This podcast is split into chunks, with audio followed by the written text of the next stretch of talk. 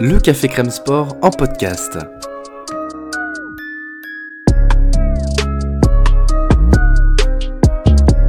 Actualité, analyse, débrief, le CCS, c'est LE média qui vous permet de comprendre le sport.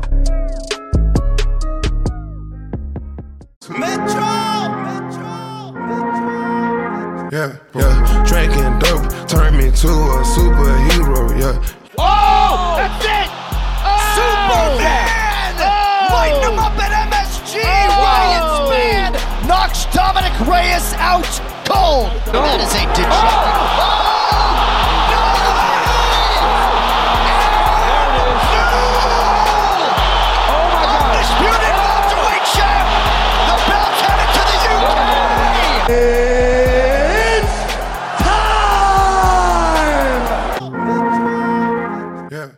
UFC 292 à Boston pour moi qui suis un féru de MMA, de sport de combat et aussi de basket. Forcément, ça me fait plaisir lorsqu'il s'agit de parler de MMA dans une entre de basket, en l'occurrence c'est au TD Garden, l'entre des Celtics de Boston, que ça va se passer cette UFC 292 avec pour main event Aljamain Sterling contre Sean O'Malley pour le titre des bantamweight. J'espère que tout le monde va bien, bien installé, euh, prêt à écouter cette preview sur laquelle c'est vrai on a on a un, sentiment particulier avec Lionel parce qu'on a un invité et c'est vraiment un certain plaisir pour, pour euh, Lionel et pour moi de, de l'avoir. Je vais commencer bien sûr par présenter mon acolyte. Bonjour Lionel, comment vas-tu? Bah écoute, ça va très bien, je te remercie, il fait beau à nouveau, il fait chaud, tout va bien. Et tu parlais de Boston, toi c'était le côté basket. Moi je dirais que c'est la... les fans de Polar savent que c'est la ville de, dans laquelle Denis Lehane, qui a écrit notamment God Baby Gone, euh, fait, euh, se fait se dérouler tous ses romans. Donc voilà, Bravo. juste histoire, c'est la petite touche euh, qui plaira à Monsieur Arnaud de la team. Et pas que. Parce que je vois les commentaires de gens qui euh, aiment euh, parfois mes, mes, mes, mes, métaphores et mes comparaisons sportives, mais des gens qui te trouvent absolument alpha pour tes références ciné et littérature. Je les vois, ces commentaires aussi, Lionel. Je vois. Tu, tu, tu, es, tu aimes ton public. Euh, bah écoute, euh, j'espère que c'est réciproque. Oui, je, je, crois, je crois, je crois. Et puis donc euh, notre invité, c'est un membre éminent de l'INSEP depuis 10 ans. Il est aussi sous la bannière de la Hatch Academy. C'est un touche-à-tout, un amoureux euh, bien sûr des, des, sports de combat, mais il va nous raconter tout ça. C'est Michel Gillot qui est avec nous aujourd'hui. Bonjour Michel. Salut les gars. Salut Lionel. Salut Clément. Salut, salut Michel. Bon, voilà, je vais, te laisser d'abord euh, un petit peu te, te, te présenter pour euh, nos auditeurs, auditrices euh, qui, ne, te connaissent pas. C'est forcément un peu un boulot de l'ombre, mais c'est un boulot qui est tellement important dans le quotidien des, combattants et des combattantes, un boulot prépondérant même d'ailleurs. Sans, toi et sans le boulot que tu peux abattre, bah, les combattants, ils n'arrivent pas à préparer le jour des combats. Donc, qu'est-ce que tu fais toi depuis une, bonne dizaine d'années maintenant? Parce que résumer ton CV à nous deux, ce serait déjà un peu compliqué, donc on va te laisser faire. Oui, bah, je, m'occupe de la préparation physique. Je suis préparateur physique. Je m'occupe de la préparation physique euh, à l'INSEP depuis euh, 2011 maintenant.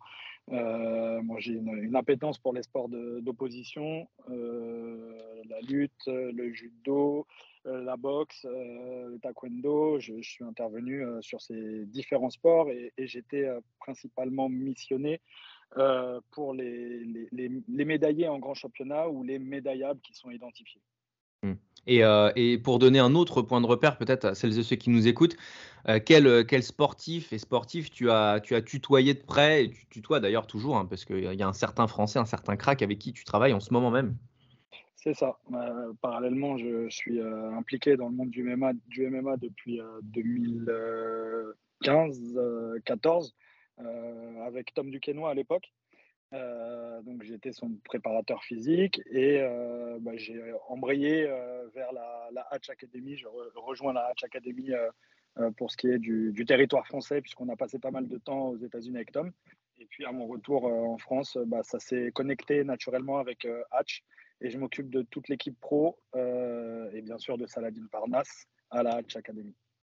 Voilà, ça, place un petit peu le, bonhomme, mais ça, met aussi beaucoup de crédit sur, sa présence aujourd'hui. Évidemment, c'est un plaisir sincère pour nous de, t'avoir aujourd'hui euh, avec nous. Euh, messieurs, bah pour, euh, pour regarder un peu cette UFC 292, un peu le panorama peut-être pour commencer avant de, dérouler la carte comme vous avez l'habitude dans, ce podcast. Lionel, je, vais, commencer, je vais commencer par toi éventuellement sur, la carte d'une manière générale. Toi, tu la, tu la visualises comment? On sait que parfois il y a des UFC numérotés qui sont complètement dingues, d'autres qui sont plus pauvres. Euh, il y a quand même des combats intéressants, mais euh, j'ai l'impression qu'il faut attendre un peu la main card en fait pour avoir du, du, vrai lourd. Oui, absolument. Euh, si tu me permets, je vais juste faire une juste petite parenthèse. je t'en prie. Rapport à ce que vient de dire Michel, moi je me souviens quand il était, il s'occupait encore de Tom Duquesnoy pour sa prépa physique. Je me souviens avoir passé, Michel, tu m'arrêtes, je crois que c'était fin 2017 pour l'UFC, le main event, je me souviens, c'était Ferguson contre Kevin et tu avais préparé Tom dans la salle bah, de John Jones en fait. Et moi je me souviens, j'avais vu les photos à Albuquerque, et c'était juste, je sais pas, ça faisait un peu, c'était de la science-fiction un peu irréelle de te voir au milieu de cette, euh, euh, bah, c'était à la Jackson Wink Academy, et, euh, et, voilà, on va pas en faire des tonnes, mais tu m'avais dit que ça avait été une, une sacrée expérience de se retrouver là-bas. Ouais, ouais, c'est ça. J'ai eu cette chance-là de, de, partir à Albuquerque chez, Jackson et, et de rencontrer bah, ce qui se faisait de mieux à l'époque, puisque le team était vraiment haut à ce moment-là. des, alors, des noms, il y en a tellement. Des Diego Sanchez euh, qui m'a marqué, euh, fin de carrière, mais complètement encore euh, spécial comme personnage et à mm. fond dedans. Des Dodson qui sont Barnacle maintenant, qui sont des pionniers pour moi, enfin des références. Ron et autres, John Jones, Holly Holm. c'était vraiment, il y avait une patte, si tu veux, là-bas, là, dans, le, dans le désert, au Nouveau-Mexique. Et, et je, suis resté, alors, premier camp, on est resté huit semaines là-bas. Et je vivais chez un des entraîneurs de lutte euh, puis on en parlera peut-être tout à l'heure, qui, est parti au Brésil avec le team Figueiredo et j'étais avec les Brésiliens aussi de l'époque. C'est comme ça que j'ai rencontré euh, d'ailleurs Amanda. Et on était, euh, pour la petite histoire, on était logés sous le même toit pendant huit semaines avec Amanda quasiment. Quoi. Donc on a eu le temps de se voir à l'entraînement, d'en parler et d'échanger. Et dire que nous, on, a, on aimerait déjà rien que faire un interview face à face avec des combattants, mais il y en a qui vivent avec quasiment. C'est c'est pas le même monde, mais c'est ouais, que du kiff en tout cas. Euh, Lionel, du coup, ouais, cette, cette UFC 292, vous l'aurez compris en substance, hein, chers auditeurs, auditrices, on va, on va pas mal parler d'Amanda Lemos, euh, mais on a le temps d'y venir, c'est en, en, fin de podcast. Cette UFC 292, du coup, Lionel. Bah écoute, je te rejoins totalement. Vraiment, il y a des, quand même des early prélims et des prélims qui sont vraiment faibles. On va pas se le mentir, c'est très très euh, tu le, il y a une finale du tough chez les lightweight, tu m'as dit à part ça, il y a vraiment il y a beaucoup de vétérans ou surtout et ou surtout des combattants et combattantes de, de milieu de tableau en fait. Tu vois, pour des combats qui n'ont limite pas d'enjeu. Et même si on veut être un peu plus dur, euh, il y a eu beaucoup d'annulations aussi, donc c'est sûr ça, ça les a pas aidés. Mais même la même carte, honnêtement, à part les deux voire trois combats principaux, ah, on a vu mieux. On a vu mieux euh, il n'y a pas longtemps et on verra mieux dans les, dans les mois à venir. Ouais, ouais. moi, je l'aime bien, la, la main card. Je l'aime bien. À part, c'est vrai, le, le, le Weidman Tavares sur lequel on reviendra, parce que il, enfin, j'ai du mal à trouver un sens à ce combat, à part, à part revoir Weidman après sa grave blessure. Le, le, Vera Munoz m'intéresse. On n'en apprendra peut-être pas grand-chose, mais il m'intéresse quand même plutôt. On a le temps d'y revenir. Ce premier combat de la l'UFC 292, eh bien, il se verra opposer euh, deux combattantes qui aiment le sol, en l'occurrence Marina Moros contre Karine Silva euh, dans la catégorie des flyweight. Je, fais un petit appendice aussi pour dire que ça m'a fait sourire. J'étais dans le métro et j'ai Lionel qui m'envoie une photo. Et euh, je lui dis qu'est-ce qu'il m'envoie? Et il m'envoie en fait Karine Silva sur la balance. Et c'est vrai que pour une moins de 57, euh, je ne sais pas si tu visualises un petit peu, Michel, mais euh, je, pense rarement avoir vu un physique aussi saillant à 57 kg. C'est juste hallucinant. Euh, Lionel, tu, confirmes hein? Ah ben, Je t'ai envoyé la photo parce que ça m'a choqué. Ah son, surnom est Killer. Tu vois, voilà, donc elle, tu sens que ça n'est pas dans la dentelle. quoi. Et, euh, et c'est qu'elle a 8 soumissions, 8 KO parmi ses victoires. Tu vois, tu sens que euh, euh, ça va rarement, voire jamais à la décision. Voilà, ça rentre dedans. C'est fou d'à ce point autant détester les juges quand même. Dingue. Mais, euh, ouais, et euh, combat de style, je le disais, les deux combattantes aiment le sol. Et moi, il y a un truc qui m'a vraiment choqué euh, dans, cette, dans ce duel, c'est qu'il y en a une qui est une adepte du armbar, ce qui n'est pas forcément courant d'ailleurs. on est quand même beaucoup plus, je ne sais plus qui en parlait l'autre jour dans un podcast que j'ai écouté, mais la mode du MMA aujourd'hui, en tout cas, c'est quand même beaucoup le rear naked choke, tu vois, ou à moins de mesure la guillotine, mais quand même beaucoup l'étranglement arrière. Et, et elle, c'est une spécialiste du armbar. Euh, ça m'a un peu interpellé, tandis que l'autre, donc Viera en l'occurrence, sur ses sept dernières victoires par soumission, elle est à cinq ou six euh, soumissions différentes. Là où du coup elle a le rear naked choke, elle a un L-hook, elle a une guillotine, une bravo choke. J'avais carrément oublié ce que c'était une bravo choke. J'ai été regarder un petit peu euh, des, vidéos pour, me remémorer tout ça. Et, et un Ibar. Donc une variété assez dingue dans les, dans les, dans les, dans les, dans les prises de position et dans les, dans les soumissions, ça me fait, poser une question à, Michel.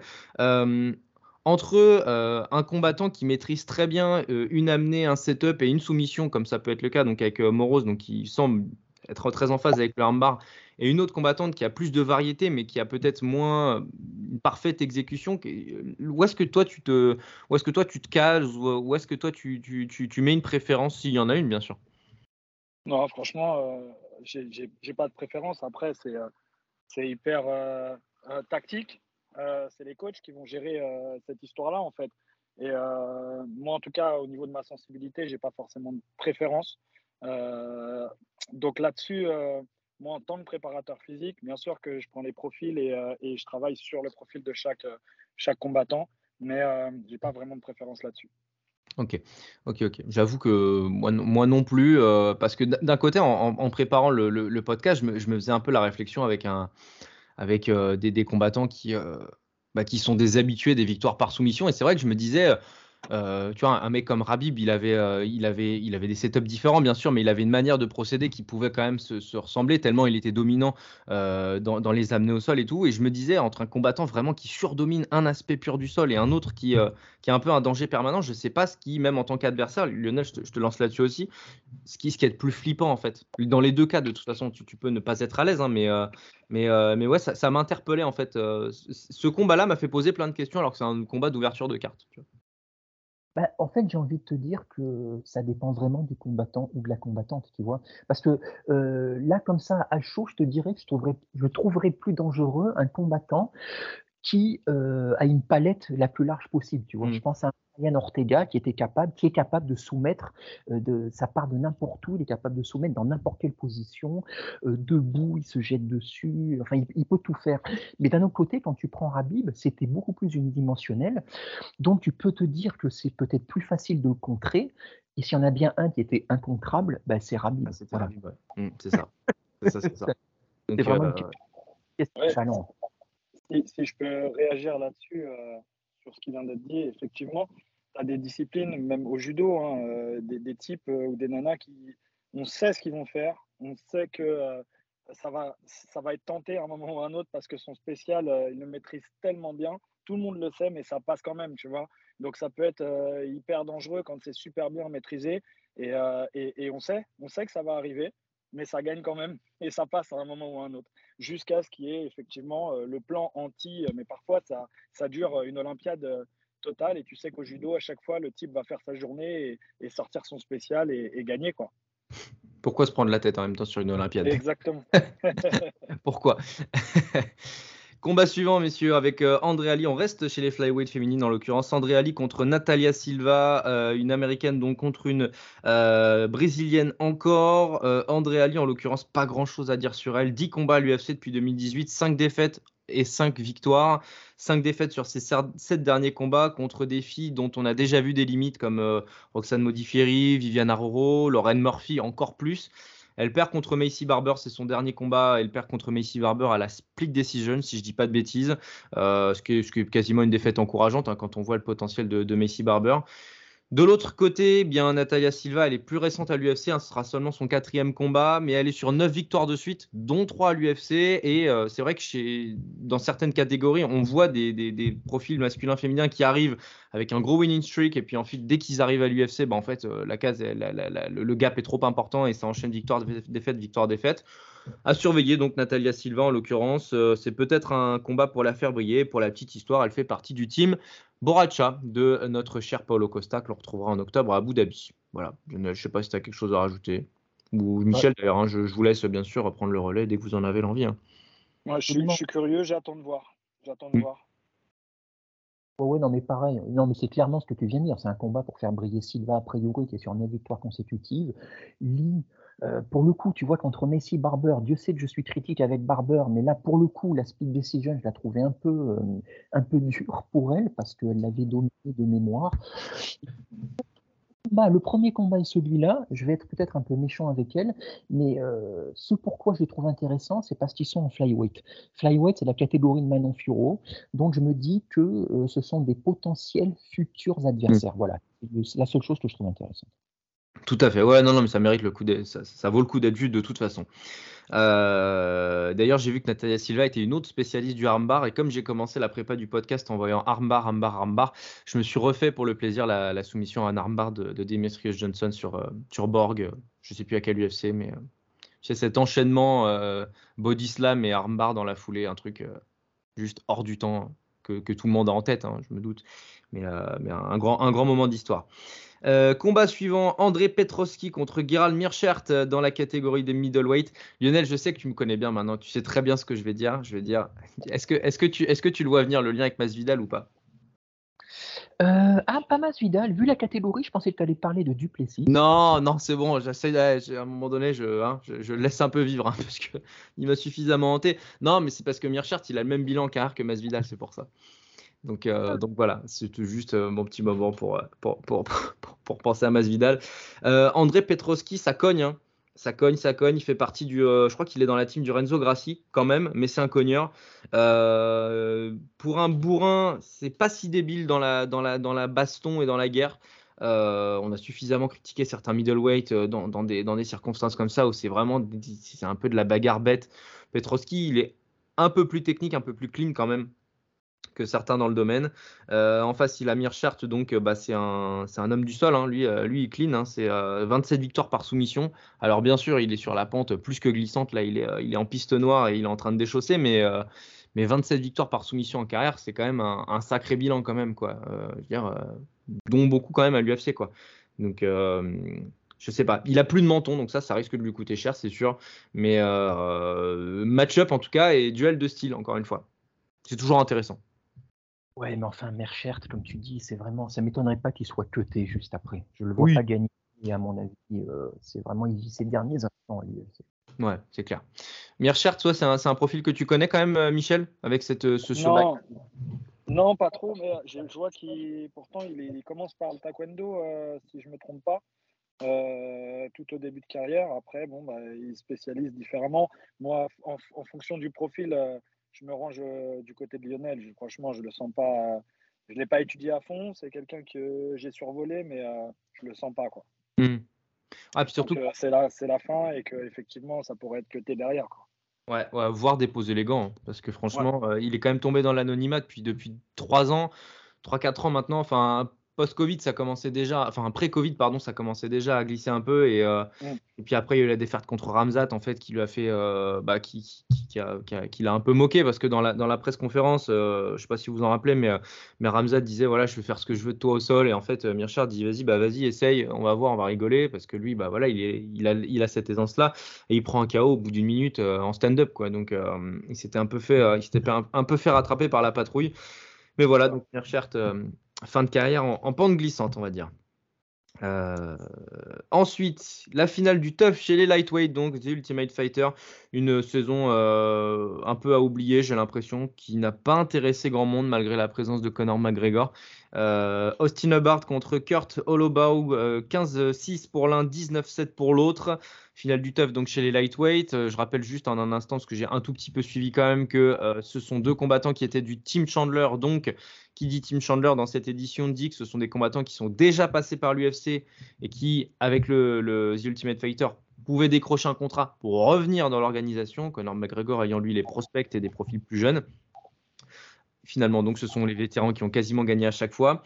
J'ai envie de dire, dans, cette, dans cet Ultimate Fighter qui, qui a bidé d'un point de vue des audiences, ce serait encore plus un bid, je pense, que si, c'est un combattant de 36 ans qui revient à l'UFC, en l'occurrence Oloba, 31 ans pour l'un, 36 ans pour l'autre voilà, ça va être, euh, ça me paraît quand même très très compliqué d'y voir clair là-dedans.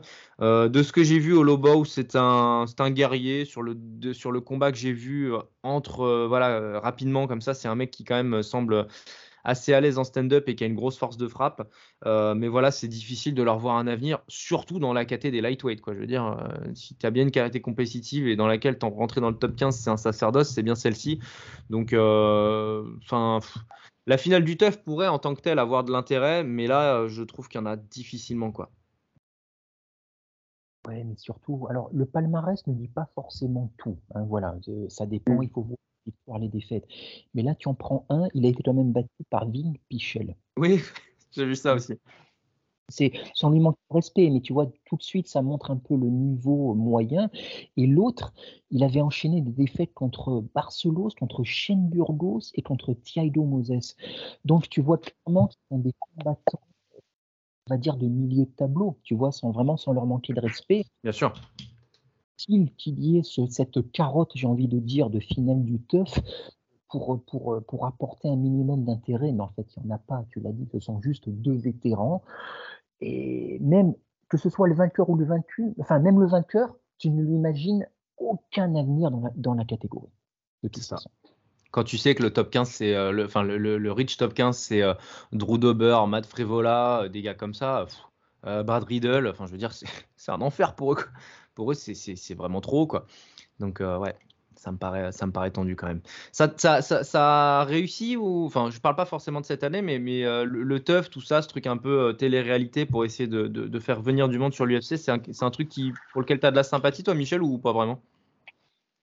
Je t'avoue que je m'y suis penché. Je regarde, euh, bah, moi, je, suis, je regarde tout, donc même, quelque chose qui est un peu moins de qualité, je t'avoue que j'arrive à, choper des trucs et c'est intéressant pour moi. Donc j'ai un œil qui est un peu décalé. Euh, maintenant, là, sur la dernière édition avec euh, Chandler et, euh, et McGregor, j'ai un peu, un peu zappé au bout d'un moment. franchement, hein, j'ai, voilà, tu vois, notamment ce combat-là, je, ne comprends pas trop. Je comprends parce qu'il faut donner la finale. Mais effectivement, 36 ans, le profil des types, la KT derrière, on propose quoi après ça quoi? C'est ah la question. C'est un peu l'idée, ouais. C'est un peu l'idée. Ça va être euh, compliqué de trouver une, une continuité là-dedans. Euh. Mais même quand je, fais juste une petite aparté, mais même les combattants du dernier teuf, donc sur le, je crois que c'était Volkanovski Ortega. Ah non, c'était euh, Peña Nunez, putain, le dernier teuf. Oh, oh, la vache, je me rappelle même plus maintenant de qui est sorti de cette édition-là. Mais même pour, pour, prendre l'exemple du coup du teuf de l'année encore d'avant, que j'avais pour le coup plus regardé et appréciant énormément Ortega et Volkanovski, Brian Battle, et puis il y en avait un autre qui était sorti aussi, je me rappelle plus du du, nom. Euh, c'est pas des combattants qu'on voit aujourd'hui, hein, ou très peu. Tu vois, je crois que c'est Trevan Gore euh, qui était sorti du hum, Trezan Gore qui était sorti du Tough et qui, a, perd en fait aussi. Je crois que je me demande si le dernier gars du Tough à peu près bon qui, sort, je crois que c'est Adrien Yanez. Euh, qui s'est fait qui s'est fait concasser par Rob Font il y a quelques mois. Arrête-moi si je me trompe Lionel, mais je crois que c'est ça. Hein. Enfin, j'ai pas j'ai pas de souvenir d'un gars du Tough qui sort là, tu vois récemment. Non, non, c'est possible. Mais là, je vais citer notre Arnaud du Podcast, à qui on fait le coucou euh, habituel. Euh, en fait, maintenant, le TEUF, le TEUF n'a plus aucune raison d'exister. De toute façon, c'est une vieille institution. Ils ont tenté de la ressusciter et on voit que même avec Connor, ça marche pas parce que ça n'intéresse juste pas les gens. C'est juste un modèle de télé-réalité qui est complètement dépassé. Je pense que sauver la mise fut un temps, mais maintenant l'UFC est juste trop bien installé, ils n'ont plus besoin de ça. Et en fait, le nouveau TUF, maintenant, ce sont Dana White Contender Series. C'est là où tu les vois, les vrais prospects. Là où il y a vraiment beau. Et là, pour le coup, c'est vraiment, euh, euh, si on veut voir vraiment le, potentiel futur de l'UFC, c'est là-bas qu'il faut regarder. Et ça m'étonnerait pas du tout, je ne sais pas ce que vous en pensez, mais que ce TUF-ci qui vient d'être, euh, qui est en train de se terminer, ce soit le dernier. On n'en voit plus après. Possible. Hein Possible, c'est aussi. Possible, c'est possible. Je suis, je suis aussi de cet avis. Euh, en tout cas, ouais, ça peut disparaître. Hmm. C'est bien possible. Combat suivant, Grégory Rodriguez contre Denis Thioliolin. Alors là, je mets ma maison, appartement, voiture, euh, platine, euh, qu'est-ce que j'ai sous les yeux également? Canapé, ordinateur, que si ce combat va au bout, je vends tout, je pense, j'hypothèque. parce que, franchement, dans la catégorie des cogneurs, elle en est pas mal. C'est chez, les middleweight, hein, les, les, 84 kilos.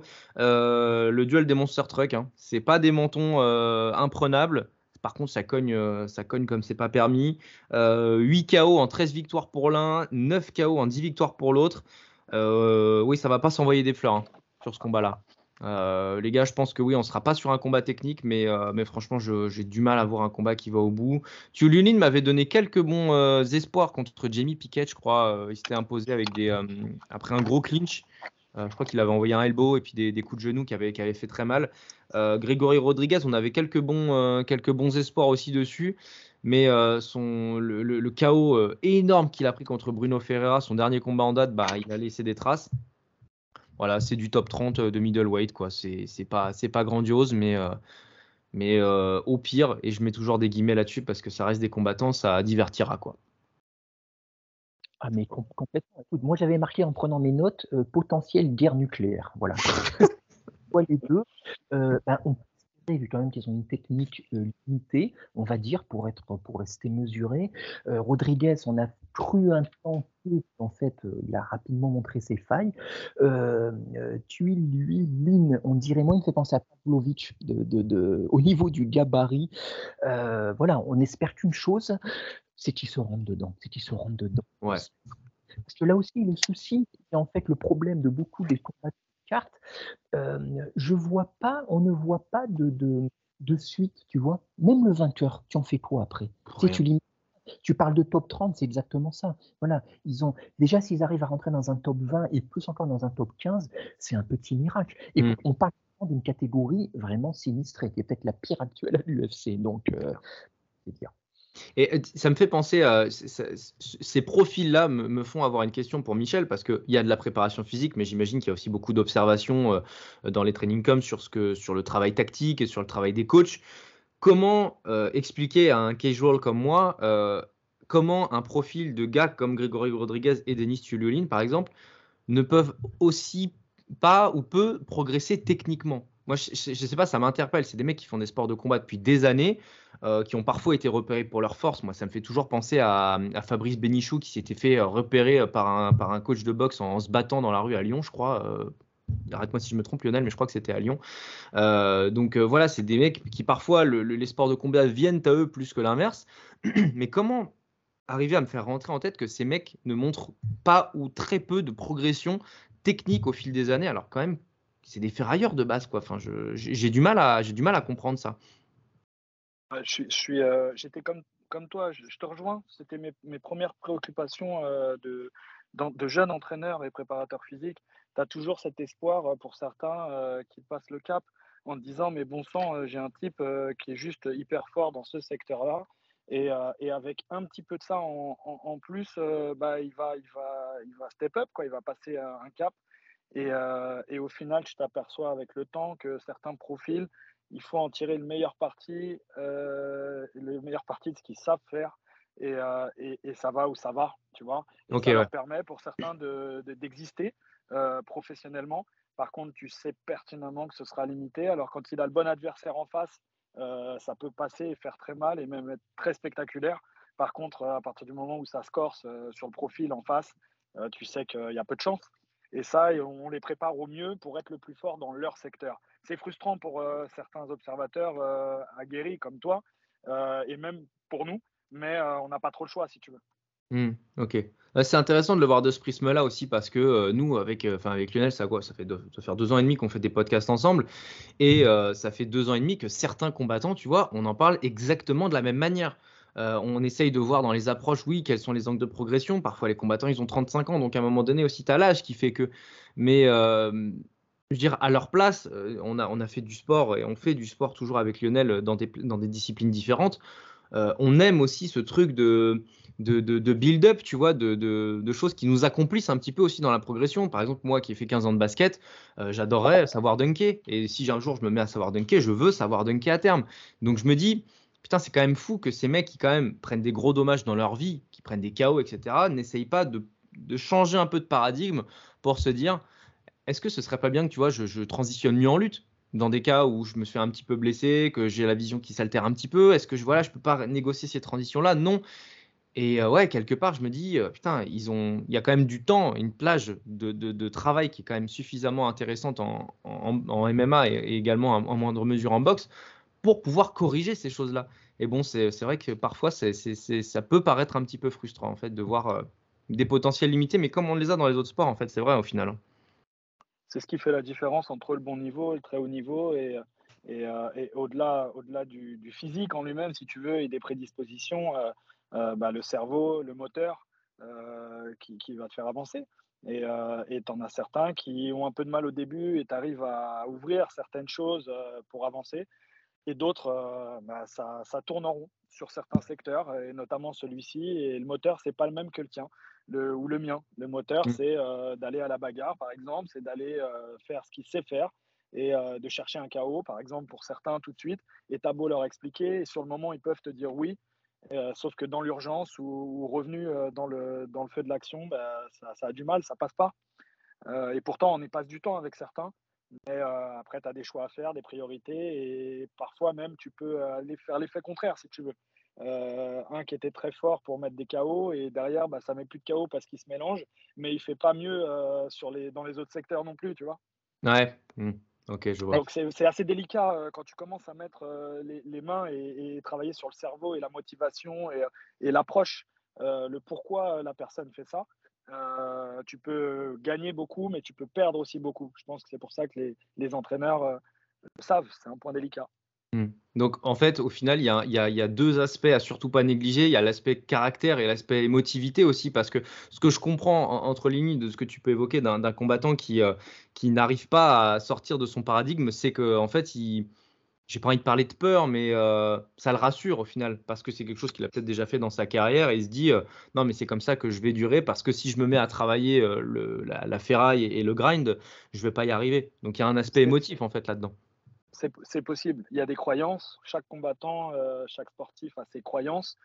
Tu récupères, euh, toi, à l'entraînement, des gens qui sont, euh, pour certains, déjà engagés dans une carrière. Et, effectivement, c'est des, réglages, des dosages, des échanges, des discussions.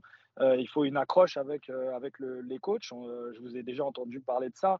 C'est que tu as des coachs qui ont, beaucoup de réussite avec des profils parfois qui, même potentiellement, végétaient ou étaient un peu en dedans sur d'autres teams. Euh, et, ça fonctionne. Et au-delà de l'aspect euh, technique, euh, bagage technico-tactique, tu as une, manière d'aborder la compétition et de, et coacher et de former, d'accompagner en fait les sportifs. Mmh. Donc c'est vraiment un, tu vois, un, genre de système global pour aller à la performance. On sous-estime ça en tout cas, c'est un gros travail derrière. C'est sûr, c'est sûr, c'est sûr. L'accomplissement d'un champion ne peut pas se faire que par, par lui-même de toute façon. Oui, Lionel, vas-y. Non, non, j'ai dit là, euh, ce dont vient de parler Michel, moi, il y a deux noms du coup qui me viennent en tête, euh, qui sont un peu antinomiques dans la manière dont ils ont, euh, qui ont un peu les mêmes caractéristiques, mais qui sont un peu antinomiques dans la manière dont ils ont abordé leur carrière. moi, j'ai d'abord pensé à un Derek Lewis. Moi aussi, j'y ai pensé. C'est marrant. Mais moi, je trouve euh, euh, euh, moi, je, je, trouve intelligent et je trouve le travail de sa team intelligent dans la mesure où ils n'ont jamais cherché à lui faire faire autre chose. Parce qu'on sentirait, on sent que ce serait pas son truc. c'est pas un mec qui va au sol, c'est pas un mec qui fait du cardio, c'est pas un mec qui a un QI fight extraordinaire. Et je pense que clairement, si on essayait de le faire bosser ces choses-là, ça irait tellement contre sa nature que ça ne fonctionnerait pas. Et les quelques fois où il a essayé de faire autre chose, ça s'est mal passé. Et je pense aussi dans un autre genre à Johnny Walker.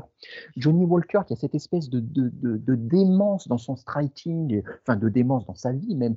Et quand il a perdu une, fois ou deux, on a essayé de le faire combattre de manière plus intelligente et ça ne lui convenait pas parce qu'il n'arrivait pas, non seulement il n'arrivait pas à s'améliorer dans les, ces nouveaux facteurs, ces nouvelles filières, mais en plus il allait contre sa nature. il perdait ce qui faisait de lui sa spécificité, cette agressivité ce côté fantastique. Et pour autant, il a réussi sa mue aujourd'hui. Oui, mais parce qu'il est venu un petit peu, je trouve, à son ancienne nature aussi. Tu vois, il a pas, euh, euh, il a essayé de faire un, espèce de mix, si tu veux, mais il était allé trop loin, euh, trop loin. C'était trop éloigné de lui en fait, je mmh. trouve. Le combat contre là-bas a dû lui faire énormément de bien quand même, malgré tout. Sa, victoire assez expéditive. Mais c'est intéressant de parler de ces profils-là. Et de toute façon, Michel l'a dit, et moi je l'ai déjà entendu dans d'autres interviews, et on l'a déjà vu certaines fois dans des reportages, des vrais inside. C'est ce que je préfère dans le sport, c'est les vrais inside.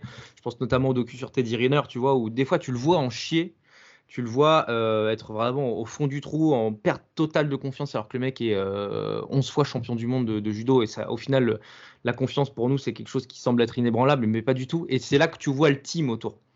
Euh, et, tu te rends compte que la réussite d'un sportif, l'accomplissement le jour J, dépend de tellement de facteurs que nous, en tant qu'observateurs, on peut pas, on peut pas déterminer. Et c'est, ça dépasse l'entendement. Et, d'ailleurs, ça. Ça me fait, moi, aujourd'hui, être moins critique vis-à-vis de certains sportifs parce que je me dis qu'il y, a des composantes qu'on ne peut pas voir. Quoi. Et, euh, d'un autre côté, c'est ce qui fait la beauté des sports de combat aussi, c'est qu'un mec peut être préparé à la perfection. À un moment donné, si tu prends un overrun que tu n'as pas vu, tu prends un overrun que tu n'as pas vu. Quoi. Et euh, ça doit être terrible à vivre. Oh mon Dieu, pour un team aussi, ça doit être, ça doit être quelque chose. Quoi. Et du coup, moi, j'ai Je t'en prie, Lionel, vas-y. Non, non, c'est quand tu, justement, toi, euh, est-ce que tu dois, euh, enfin, tu dois, j'imagine, mais est-ce que c'est facile ou pas de composer, justement, tu vois, avec, euh, par exemple, un, combattant ou une combattante qui a une émotivité particulière, par exemple, tu vois, ou qui traverse une phase compliquée dans sa vie, comme ça peut arriver à tout le monde, et qui, du coup, serait moins, moins apte à supporter la charge de travail ou qui n'en aurait juste pas l'envie? Tu vois. Euh, est-ce que toi, tu dois t'adapter à ça ou bien c'est le travail avant tout, voire euh, pour être plus cruel, est-ce que c'est là où on fait la différence entre, euh, bah, entre les vraiment le top des champions et le. Allô? Ouais. Ouais, tu m'entends? Ouais, pour répondre, c'est super intéressant, ça, c'est des, vraies questions et tu as plusieurs profils d'entraîneurs. En fait, c'est comment tu vas aborder les choses? Euh, tu as, celui qui est euh, le programmateur et, qui a une méthode euh, et, qui dit de toute manière ça va être l'écrémage naturel et seuls les plus forts vont survivre. Je parle de l'aspect psychologique. Hein. on part du, principe que physiquement on a déjà des petites machines hein, sur, ces, sur ces teams. Si les gars ont signé, normalement c'est qu'ils ont les prédispositions physiques en tout cas. Et, le, coach qui dit, l'entraîneur qui dit, bah, moi j'ai prescrit, c'est comme ça, il faut que ça passe. Si tu abandonnes, si ça marche pas, tant pis. Et puis, tu as une autre manière, ceux qui, vont euh, plus réguler, euh, essayer de, de, rentrer un peu dans la tête du sportif et de comprendre comment ça fonctionne et d'aller chercher euh, le moteur différent pour chaque sportif. Et ça, c'est un autre job. Donc, c'est en fonction du potentiel de, de, combattant. Par exemple, je parle pour une école que tu as. Si tu as un renouvellement naturel et que le nom fait que tu as toujours un turnover de mecs qui vont rentrer chez toi, tu n'as pas de problème à avoir une, une philosophie d'entraînement où euh, bah, tu imposes ton truc, si ça casse, il dégage, et puis tu en auras d'autres derrière. Maintenant, si tu es un orfèvre et que, tu et que tu veux du pourcentage de réussite et que tu aimes sortir de la qualité et que tu veux aller au bout du truc et vraiment coacher, ça te demande d'être un peu plus fin ou en tout cas d'aller euh, individualiser euh, ta prise en charge. Et si ça part trop loin, nous, avec le temps, quand je dis nous, entraîneur d'expérience, ça fait 20 ans que j'entraîne et que j'ai différents profils et euh, j'en ai passé euh, des centaines, euh, aussi bien en France qu'à l'étranger, tu as quelques outils maintenant qui te permettent de prendre des raccourcis et de sentir tout de suite la personne, si elle peut supporter une grosse charge de travail, comment ça va se passer. Tu as un détecteur. si ça devient trop complexe, il faut te faire aider par des professionnels. On a des préparateurs mentaux ou des, ou psys. Il n'y a pas de souci pour travailler avec, avec une équipe compétente derrière de, ce que je comprends, même un préparateur physique, en fait, il a beau connaître euh, l'anatomie du corps, euh, les profils physiques, euh, les densités, les, charges de travail. Si tu n'as quand même pas une part d'humanité et une part de connaissance du rapport humain, il y a forcément un blocage, en fait. Ben, pour moi, c'est vraiment l'essentiel. c'est ce qui différencie les entraîneurs, au-delà même du préparateur. On est tous entraîneurs pour accompagner. c'est l'humain à la base, tu vois. Euh, c'est vraiment, moi j'ai centré ma carrière et mes interventions euh, d'abord sur l'humain, puisque les bouquins avec la diffusion euh, du savoir, les canaux multimédia, Instagram, etc., on a tous les mêmes bouquins qui sortent aux États-Unis à un moment et qui arrivent en France le lendemain, avec les traductions, avec tout. Donc au final, on peut tous lire les mêmes bouquins. le problème, c'est qu'après, ça commence ah à se corser quand il y a un humain en face. Euh, et si tu n'arrives pas à faire passer la première page de ton livre là, que tu viens d'étudier euh, à l'humain qui est en face, tu as de grandes chances d'échouer. Donc euh, la différence après se, se, fait, se fait là-dessus. Hein. Ouais, évidemment. Évidemment, évidemment. Non, non, c'est intéressant de le voir sous ce prisme. Vas-y Lionel, et puis après on, sera, on passera peut-être à la main card. Oui, non, non, non, je disais juste parce qu'on euh, en a parlé récemment. Je sais que Michel, au niveau de, de, euh, des entraîneurs, justement, est admiratif du travail de Trevor Whitman. Parce que justement, tu disais, Michel, tu mettais en avant justement le côté humain. Il disait, au-delà du, du au-delà de la technique et de ses compétences, il a réussi à tirer de combattants comme Rose Namajunas ou surtout ou Justin Gagey euh, bah, des choses qui, qui peut-être les freinaient et lui a réussi à les canaliser dans le bon sens. Et tu me disais que vraiment, bah, c'est on faisait euh, un, entraîneur d'exception, un entraîneur d'élite. Voilà, l'orfèvre dont tu parlais.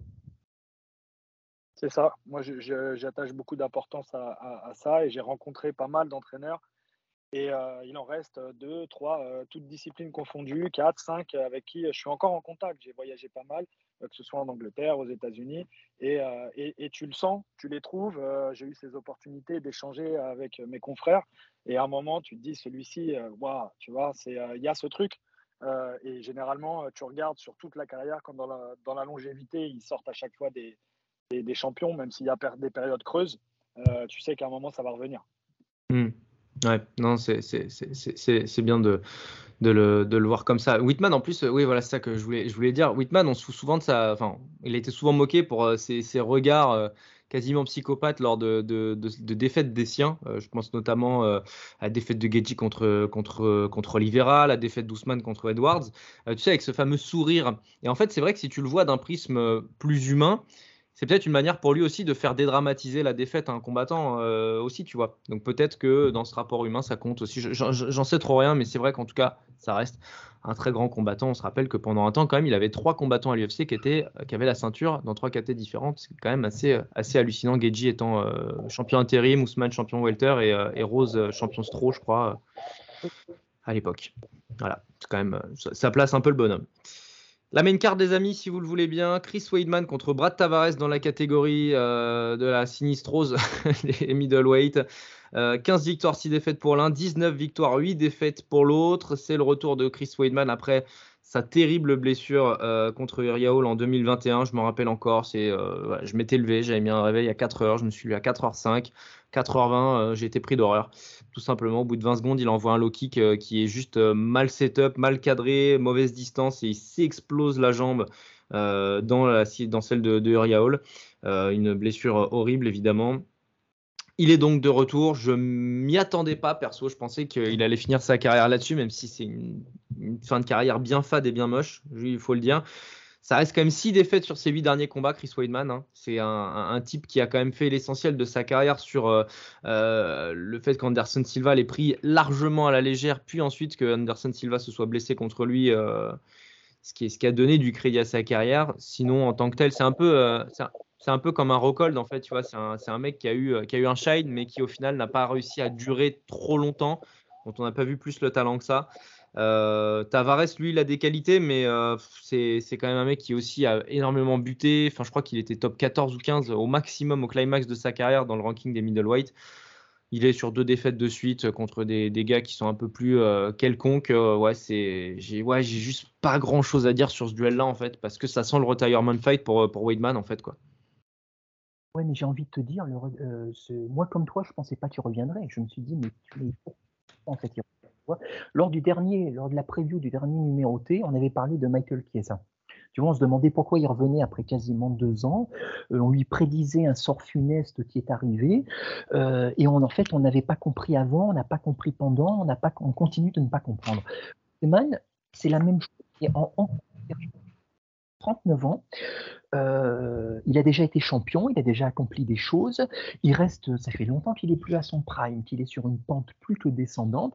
Il sort d'une blessure atroce, euh, qui, qui, euh, deux ans off et le gars revient. Et je comprends d'autant moins que dans le countdown, je le vois, où il est en train, tu sais, bon, le countdown, ils l'ont fait à l'américaine, très mélo, il parle de sa blessure, il dit qu'il a failli ne plus remarcher, que pour lui ça aurait été horrible de ne plus pouvoir jouer avec ses enfants, tout le monde pleure, quoi. Et après ça, le gars, tu te dis donc, euh, euh, il n'y a pas trop de séquelles, pourquoi reviens-tu dans la cage? Pour à nouveau rester ton intégrité physique, tu vois? C'est une question, moi je ne comprends pas, mais c'est une question que je vais poser à Michel. Du coup, toi, Michel, qui côtoie les combattants euh, de manière quotidienne, euh, pourquoi est-ce qu'il revient? Parce qu'a priori, il n'a pas besoin, il n'a pas de problème d'argent, il n'a pas de, problème de notoriété. Encore une fois, il a été champion, il n'a plus rien à se prouver. Pourquoi? Pourquoi remettre en cause sa santé, surtout sortant d'une blessure euh, aussi problématique? Je t'avoue que c'est ce dont on parlait tout à l'heure, ce qu'il y a comme moteur dans la tête de chaque, chaque combattant. Lui, là, je, t'avoue que je ne comprends pas. Moi, j'ai envie de voir euh, par rapport à ce que vous avez dit, moi, il y, a un côté euh, du combat qui m'intéresse, et on en parlait juste avant, c'est le, côté psycho. Comment un type qui revient d'une blessure comme ça, à ce moment-là de sa carrière, effectivement, qui, euh, enfin, on se dit pourquoi tu reviens, il va, j'ai envie de voir son, comment il va être capable de gérer son regard, son attitude. Est-ce qu'il va nous montrer une faiblesse, des craintes? Tu vois, il y a tout ce côté-là, moi, de ce que l'humain peut endurer euh, alors, je ne suis pas dans le, dans le, côté euh, Ah, je veux le voir souffrir, mais je me dis que c'est drôlement fort si ce type arrive à continuer, voir inconscient, tu vois. Euh, mais j'ai envie de voir son attitude. Ça m'intéresse de voir est-ce qu'il est frileux maintenant? Est-ce qu'il revient juste comme ça? Est-ce qu'il est vraiment en pleine possession de ses moyens physiques et dans sa tête? Ça m'intéresse. J'ai envie de voir. Moi, je suis lui, j'en vois pas un low kick du combat. Hein. Ça comprend bien pareil, pareil, j'ai réagi à ce que tu viens de dire. Franchement, euh, c'est une des blessures qui m'a le plus impressionné. Honnêtement, euh, j'ai vu beaucoup de blessures. c'est quand même euh, violent de chez violent et tu te dis là, il y a tout qui, a lâché quoi, à ce moment-là. Tu, connais l'impact des low kicks. Tu te dis, mais attends, au premier qui va vouloir mettre avec toute son, sa fougue et son envie ou le premier blocage, qu'est-ce qui se passe quoi, dans mmh. ta tête et dans ton corps? Et, et c'est pour ça que j'ai envie de voir. Alors, euh, c'est peut-être un peu, un peu dur, mais euh, parce que j'en attends pas grand-chose, au fait, de ce match, sauf ça. Euh, je veux voir l'attitude du combattant, en fait. Comment l'humain avance là-dessus, quoi. C'est une leçon aussi pour moi. Ouais, je, moi aussi, je suis partagé entre l'admiration la, et, et le, le, je sais pas, la, la, folie. je, je sais pas, je sais pas. Je veux dire, j'ai déjà moi quand je me suis fait ligament croisé, quand j'ai rejoué mon premier match de basket, je me trouvais à la fois fou et courageux, mais là, ça n'a rien à voir. Hein. C'est encore un step au-dessus, quoi. Donc, euh, enfin, je, je, sais pas. Moi, je le trouve, euh, ouais, je sais pas. La, raison, la déraison. Honnêtement, si, ah, je, te coupe Lionel deux secondes pour réagir sur ce qu'il vient de dire. Si c'est moi l'entraîneur et son ami en tout cas ou, ou sa famille, euh, qui va pas quoi. Euh, honnêtement, moi, j'ai pas envie. J'ai pas tu envie. pas les carottes pour ce soir, plutôt, s'il te plaît? Ouais, moi, j'ai pas, j'ai pas envie. Maintenant, il est là, il est sur la carte. Ah, bah, je veux voir. Ouais. voilà, c'est ça. Lionel, vas-y, pardon. Non, non, non, mais euh, bien sûr, non, mais je suis d'accord avec tout ce que vous avez dit. Surtout qu'en plus, ce genre de blessure, pour moi, ça me rappelle un petit peu la blessure de Connor contre Poirier, c'est-à-dire au-delà du fait de jeu, j'ai l'impression, moi, c'est comme si, j'ai l'impression que c'est le corps qui dit stop aussi. Tu vois, ce sont des d'usure, tu sens qu'en fait, ils en peuvent juste plus physiquement. Ils ont tellement donné, à travers tellement de guerres. Et moi, de l'extérieur, mais c'est pour ça que je suis pas combattant professionnel, comme l'a dit Michel, c'est une psyché particulière. De l'extérieur, je ne comprends juste pas. Tu vois, Michel, tu disais bravoure, inconscience. Pour moi, on est clairement là dans l'inconscience, tu vois, parce que je comprends pas pourquoi remettre en jeu son intégrité physique. Voilà. c'est euh, Après, ne pas vouloir finir là-dessus, je peux quand même facilement le comprendre, tu vois. T'as un truc de, as un truc de, de, de, de, de, de page tournée aussi, quoi. Si t'imagines si la dernière page du, du, livre qui a fait euh, l'héritage de ta vie, de ta famille, euh, le, fait de mettre euh, famille, femme, enfant, parents à l'abri, si la dernière page du livre de ta vie professionnelle, personnelle, c'est de s'exploser la jambe dans celle d'un autre en envoyant un coup volontaire, ah c'est dur quand même. Moi c'est un truc qui me tarauderait toute ma vie, je pense. Donc tu vois, c'est aussi peut-être un c'est quasiment un combat thérapeutique pour lui carrément, tu vois. C'est possible, mais encore une fois, je me répète, mais si sa jambe est explosée, c'est peut-être que ton corps t'envoie des signaux aussi, qu'il ne faut pas revenir. tu vois, c'est euh, euh, après, après, voilà, je sais pas. Après, après, on a vu, euh, Lionel, des, sportifs incorrigibles sur ce genre de comportement et qui vont au bout du bout. on en parlait encore il y a peu de temps là avec Ferguson, par exemple. Mmh. Ouais, tu vois.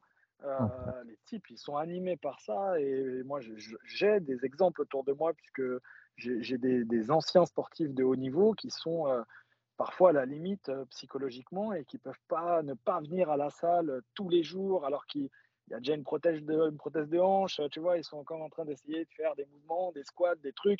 Mais si tu lui retires ça, bah, c'est peut-être compliqué. Il est peut-être sur sa thérapie de fin de carrière, alors il risque euh, certaines choses, mais euh, peut-être que ça l'aide à faire une transition. Je ne sais pas, hein, j'imagine, tu vois, je me pose des questions aussi. Hein. Euh, voilà, c'est des profils particuliers. Moi, en tout ah cas, je le répète, je le risquerai pas. C'est clair.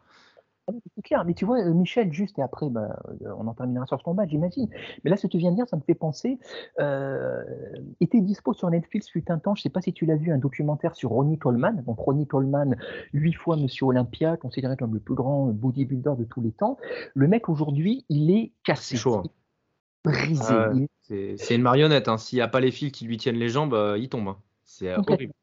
Et néanmoins, il va encore à la salle tous les jours. Ils interrogeaient son médecin, il disait, bon, bien sûr, il fait plus de squat ou quoi, mais il fait quand même des machines assez lourdes, tu vois, vu, son, vu comment il est aujourd'hui. Et on interrogeait son chirurgien, on disait, mais c'est une bonne chose. Il disait dans l'absolu non, mais il en a besoin. S'il ne le fait pas, effectivement, il tombe en dépression et ça se terminerait très mal.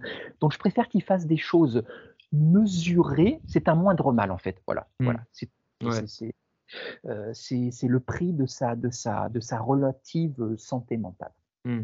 Ah en tout cas, Vas-y, vas-y, je voulais juste le dire, en tout cas, pour, pour conclure moi, mon intervention sur ce combat-là, euh, bonne chance à lui. J'espère que ça va bien se passer et puis que, que ça va enchaîner sa vie, sa vie voilà, s'enchaînera correctement. Mais c'est vrai que je le répète, c'est ouais, compliqué quand même. J'en viens à penser qu'en fait, un TKO avec un stoppage de l'arbitre, ce serait presque un moindre mal. Quoi. c'est fou. fou de se dire ça. Allez, combat suivant, messieurs. chez les Bantamweight, Marlon Chito Vera, l'équatorien, contre Pedro Munoz. Combat de top 10, top 12, en tout cas de la KT des Bantamweight. Euh, bon, combat qui, moi, j'avoue, m'intéresse, mais plus par la match-up en fait qu'autre chose. Euh, parce que L'un comme l'autre, on a vu les limites. L'un comme l'autre, on a vu le plafond de verre. Euh, Chito Vera, il a, eu un bon winning streak, là, notamment avec quelques combats et quelques victoires clinquantes contre Frankie Edgar, le front kick, tout le monde s'en rappelle. Euh, le, euh, le, high kick dans le nez qui a défragmenté Dominique Cruz, on s'en rappelle. Mais tout ça, c'est des combattants de 2008-2010. Donc, la représentativité des victoires était toujours à pondérer. Il a pris euh, le train Cody euh, Garbrandt, euh, Cody, pardon, Cory Sandagen et voilà, il s'est fait ramener à ses premières études. Hein, lui qui parlait de, title shot et tout.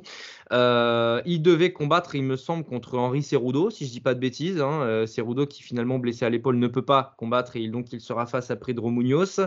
je vais vous laisser, évoquer le combat. Je vais, commencer peut-être avec Lionel. Mais moi, il y a un combat de match-up que j'aime bien parce que euh, pour aller très rapidement, si Vera trouve sa distance, eh ben, il gagnera, comme d'habitude. S'il ne la trouve pas, il perdra, comme d'habitude. Et Pedro Munoz, dans, cette, dans cette idée de match-up, pour un mec qui se déplace bien et qui envoie des bons low kicks, ça peut être un poil à gratter pour Chito quand même. Même si je le trouve pas hyper dangereux dans l'immédiat euh, face à Vera. Ouais, j'ai du mal quand même. J'ai beaucoup de mal à le voir inquiéter Vera. Vera, c'est, c'est euh, Vera, moi j'ai appris à l'apprécier. J'étais vraiment pas fan au début et je trouve qu'il s'est vraiment amélioré pour le coup. Voilà, on parlait tout à l'heure des combattants qui étaient un peu unidimensionnels. Je trouve vraiment il a pris une dimension euh, qui m'étonne. Je ne les voyais pas prendre. Après, comme tu dis, dès que ça arrive au top 5, ça coince, ça coince. Mais euh, contre Cerudo, je le voyais pas passer, par exemple. Ah bah non, ça, passe, ça, ne serait pas passé, je pense aussi. Voilà, on peut, on peut l'envisager. Par contre, Munoz, c'est trop unidimensionnel, c'est trop, euh, euh, c'est raide, tu vois. C'est effectivement, si ça prend, euh, si ça va dans le sens où il veut dès le début, ça passe. Mais je trouve que Vera, il est, pour le coup, Vera va passer pour un combattant très technique par rapport à Munoz. Ouais, c'est ça. Il est très, j'allais dire, moi, c'est un mot, c'est scolaire quasiment pour Munoz. Alors qu'avant, c'était plus un bagarreur, tu vois. Mais depuis 2-3 ans, il est devenu scolaire. Bah, tu vois, on en parlait tout à l'heure. Il a mué quoi avec le temps, lui. Ouais, mais est-ce qu'il n'y a pas aussi le l'âge peut-être aussi, tu vois, il a peut-être sur des qualités qu'il ne peut plus moins avoir, l'explosivité, la vitesse, euh, le punch, euh, il vieillit tout simplement, peut-être qu'il s'adapte, sauf que lui, ça euh, bah, pas de la bonne manière, surtout que voilà, il est tu le ragage en plus, ça pardonne pas. Mmh. Ah, et puis il a un physique qui est trop, qui est pareil, qui est, enfin, il n'a pas un physique très avantageux pour un bantam en fait, je trouve. Il n'a pas, d'avantage de taille, donc pas d'avantage d'allonge. Euh, son reach de, de, de pas très, important. c'est ouais, je sais pas. C'est, bah, un top 15 quoi. c'est un top 15 qui, a sa place, mais, qui ira pas beaucoup plus haut. Quoi. Michel, toi, ce combat-là, tu le, tu le vois comment aussi entre Chito et, Pedro Munoz? Franchement, je vais être super clair là-dessus et transparent. Moi, je le, c'est pas un truc qui me, qui me rend foufou, tu vois. Je suis pas, je suis pas à fond. je vais observer attentivement. J'ai même pas de. Je, je, pense que, euh, que Vera euh, devrait, euh, devrait l'emporter si on suit la logique. Enfin, pour moi, c'est ma logique en tout cas. Mm. Maintenant, derrière, j'attends de voir. je suis pas, je suis pas convaincu ni par l'un ni par l'autre. Et effectivement, pour l'instant, je les vois pas avoir de sérieux arguments pour aller beaucoup plus haut, si tu veux. Mm. Moi, je vois bien que Vera. Je peux me tromper. Hein. Ouais, ouais, bien sûr, bah, comme nous, hein.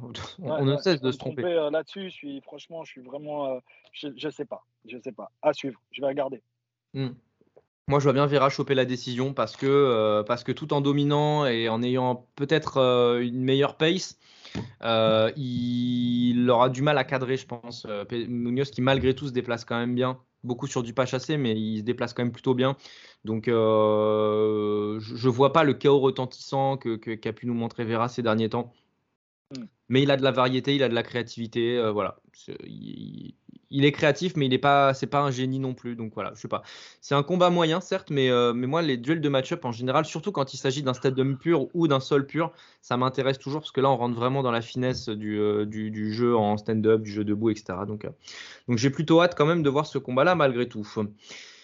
Neil Magny contre Yann Gary dans la catégorie des welterweight, un invaincu. Ça y est, c'est le premier de cette carte. Yann Gary, donc l'Irlandais, le successeur de Conor McGregor, semble-t-il, euh, contre donc Neil Magny. Il était censé taper Goff Neil, hein, on se rappelle, hein, Yann Gary au départ. Euh, c'est un combat qui aussi voilà, veut voir Yann Gary aller plus haut. Euh, une fois n'est pas coutume, je vais commencer par vous, messieurs, pour commencer à parler de ce combat. Je, prendrai la tangente ensuite. il est intéressant quand même ce combat. Lionel peut-être, et puis, puis Michel dans la foulée. Je, je, je reviendrai après. Alors intéressant, oui, mais on regrette Geoff Neal quand même. Il est beaucoup moins intéressant avait été Neil, parce que Neil, euh, alors juste pour revenir sur Gary, le nouveau McGregor, oui, alors c'était c'était c'était lui-même qui s'était un peu autoproclamé, et je pense que qu'il lui a fait beaucoup plus de mal que de bien, parce qu'il est arrivé à l'UFC du coup avec une pression démesurée sur les épaules, qu'il a fait, je pense, un peu déjouer dans ses premiers combats, parce que moi, vu la hype avec laquelle il est arrivé, moi j'attendais beaucoup, comme tout le monde, et franchement, je suis descendu du train assez rapidement. Et paradoxalement, euh, le fait que beaucoup de monde soit descendu également du train, je pense que ça lui a enlevé de la pression. Et moi, il m'a vraiment impressionné dans son dernier combat. Il m'a montré des choses que vraiment j'ai beaucoup appréciées. Il a mis de la variété. J'ai l'impression qu'il s'est libéré. Et du coup, presque, j'ai envie de te dire, j'ai envie d'y croire à nouveau. Tu vois, parmi les trois, euh, il y a trois gars en welter dont on parle beaucoup en tant que prospect. Tu as Sean Brady qui a été battu par Belal. Tu as Jack Della Maddalena et tu as Gary. Et j'ai envie de dire, jusqu'ici, Della Maddalena était vraiment celui qui était mis en avant j'ai envie de dire que Gary a vraiment regagné des points sur lui. Et c'est pour ça que j'aurais été très curieux de le voir face à Geoff qui, lui apporte, qui aurait pu apporter des choses vraiment dangereuses, parce qu'il est moins technique, mais par contre, comme tu l'as dit Clément, là je te cite, c'est peut-être l'un des plus gros, sinon le plus gros frappeur des Walters, donc il y aurait eu un vrai danger. Neil Magny, c'est un beau combattant, euh, fluide, mais il n'a pas cette force de frappe. Et je pense qu'au niveau du coup, ça va être un combat beaucoup moins intéressant parce qu'il y a beaucoup moins d'opposition de style. Et je pense Gary juste euh, trop fort pour le coup. Je pense qu'il va le maîtriser. Et d'un combat potentiellement excitant qui aurait pu partir en guerre et nous montrer des choses, euh, qui aurait pu montrer, euh, qui aurait pu voir Gary tester, je pense qu'on va hélas se retrouver avec un combat qui va être beaucoup plus, pour reprendre tes termes à nouveau, beaucoup plus, liné, beaucoup plus linéaire et, et, et qui va pas nous apprendre grand chose en fait, hélas. Michel, vas-y. Ouais, moi, je, je t'avoue que euh, moi, j'aimais bien euh, Magni. Magni, euh, je l'avais regardé, ça fait un moment qu'on le suit. Hein. Je ne sais pas quel âge il a, mais ça fait un petit moment qu'il tourne. 36 ans, je crois. Ouais, 36 ans. Bon, moi, j'aimerais bien voir dans quel état il arrive, si tu veux. là, c'est de l'aspect physique. comment il est Au-delà de l'aspect technico-tactique, effectivement, ce que vous avez dit, je, je, suis plutôt d'accord. Je rejoins ce que Lionel a dit. Néanmoins, ouais, j'ai mon capital sympathie, euh, j'aime bien Magni en fait.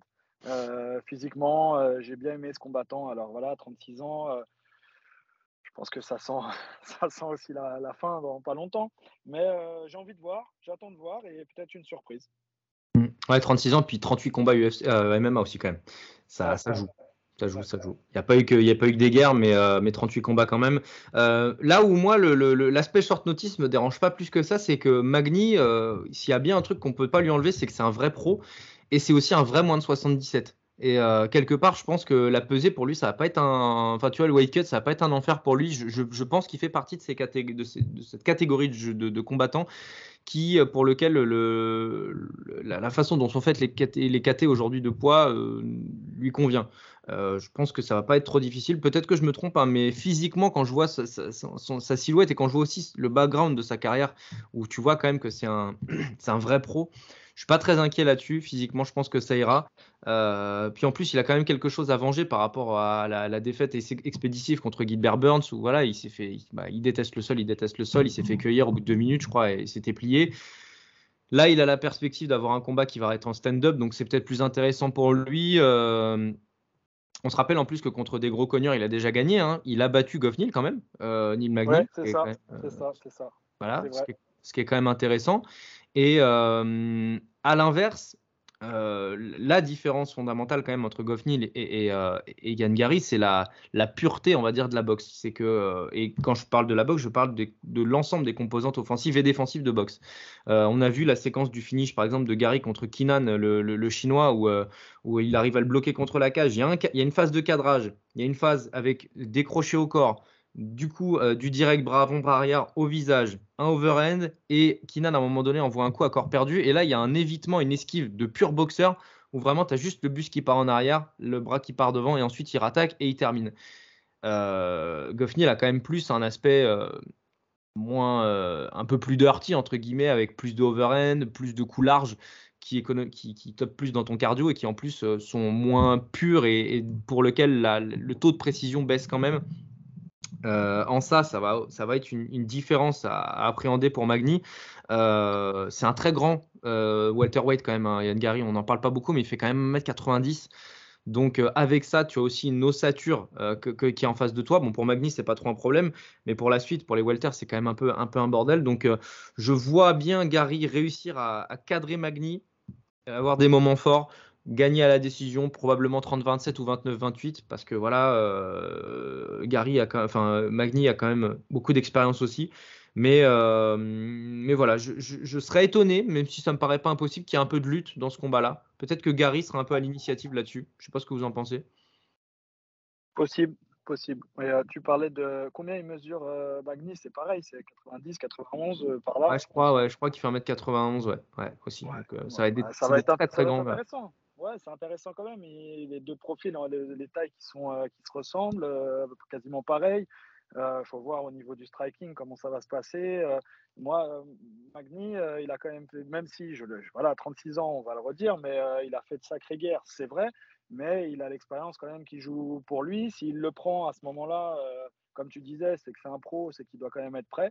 Alors, euh, je ne suis pas, suis pas dupe hein, et je vais dans votre sens, mais euh, moi, envie- j'apprécierais qu'il se défende bien et comme tu dis, une décision, euh, voire peut-être une victoire. euh, J'aimerais bien quelque chose de serré en tout cas. Ouais, ça, ce, ce- ce serait, ce serait bien, ouais, ce serait bien, ce serait intéressant en tout cas. Euh, Lionel, un mot de plus sur ce combat ou on enchaîne? Où est-ce que Non, tu non. te positionnes toi? Euh, Magny comme Nick, ce sont les parfaits gatekeepers. Vraiment, c'est les archétypes. Oui, c'est pas ce combat qui doit gagner. Il est obligé de passer. Là, il monte un step, clairement, même si c'est en short notice. Donc, c'est le genre de combat qui, qui- s'il veut euh, vraiment, s'il veut viser plus haut, il doit le remporter. Tout à fait, exactement. Euh, bon, bah, on passe au Common Event, les amis, si vous le voulez bien. Je pense que là, il y a pas mal de choses à évoquer aussi. Euh, on passe donc au premier title fight de la soirée, en l'occurrence Weili Zhang, 23 victoires, 3 défaites, contre Amanda Lemos, 13-2-1 en carrière, pour le titre des strawweight, les 52 kilos. Bon, là, je vais pas tergiverser, hein, bien sûr. hein. je vais directement aller vers toi, Michel, comme tu l'as dit en, ouverture de podcast, c'est une combattante que tu, que tu connais bien. Euh, nous, d'un point de vue extérieur euh, et d'un point de vue euh, parfaitement, j'ai envie de dire, objectif, quand on voit le développement de Weili Zhang sur ces deux dernières années et consécutif à ses défaites contre, contre Rose Namajunas, son retour en grâce, l'évolution de sa puissance, aujourd'hui c'est une puissance qu'elle n'a pas qu'en striking, c'est une puissance qu'elle a également en lutte. Elle a changé de team d'ailleurs depuis sa deuxième défaite contre, non, depuis sa première défaite contre Namayunas. J'ai l'impression que Wei Zhang est en train de se, structurer pour être une euh, championne durable d'Estro. Comment Amanda Lemos, avec ses avantages euh, notamment de taille et de, profil, peuvent euh, mettre à mal une combattante comme Wei Zhang en, l'état, selon toi? Je, te, rejoins. si je, me confie un petit peu là sur ma première réaction quand j'ai vu l'affiche. La, j'ai dit ça va être dur pour Amanda. Franchement, moi j'aime bien Zhang, tu vois. Mmh j'ai bien sûr que mon, cœur va pour Amanda puisqu'on se connaît, puisque j'ai partagé des camps d'entraînement avec elle et que je connais son team. donc j'ai envie qu'elle gagne. Maintenant, là, je, suis très objectif et, Zhang, c'est un vrai morceau. voilà, Zhang, c'est, je pense qu'elle est au-dessus. Maintenant, je parle sur le potentiel global. Maintenant, Amanda, elle a, elle a elle a des choses pour elle, c'est qu'elle a une progression constante, Amanda. Euh, moi, quand je l'ai vue euh, première fois en 2017, je suis avec elle. Euh, elle ne m'impressionne pas plus que ça, tu vois. Euh, sauf que c'est besogneux, ça bosse, ça, c'est dur au mal. L'école brésilienne, si tu veux. Donc, ça va, ça va faire la guerre. et puis, elle a une capacité quand même à, apprendre et à progresser. j'ai repris ça, j'ai quasiment vu tous ses matchs. Je sais que il y, a, un certain match, là, je sais plus contre qui, qui était un peu euh, sur la décision, euh, ça, ça, a critiqué un peu, hein, elle n'aurait pas dû gagner, etc. Elle est passée limite. Mais elle avance quand même dans sa carrière. Je la, je la vois, je suis en lien encore avec l'équipe et, euh, et, elle tient bon. Et elle met les ingrédients, en tout cas, pour progresser. voilà. Et puis, elle peut compter sur, je te dis, cette fougue, cette violence, parce que c'est quand même de la violence à Amanda par rapport à Zhang, tu vois. Zhang, c'est organisé, euh, c'est méthodique, euh, c'est la machine, tu vois. Et de l'autre côté, tu as quelqu'un qui peut, euh, qui peut peut-être la faire douter, la punir en tout cas, et lui faire mal. Donc à suivre. Ouais, il y, a un avantage en allonge et en, taille qui peut, qui peut poser problème.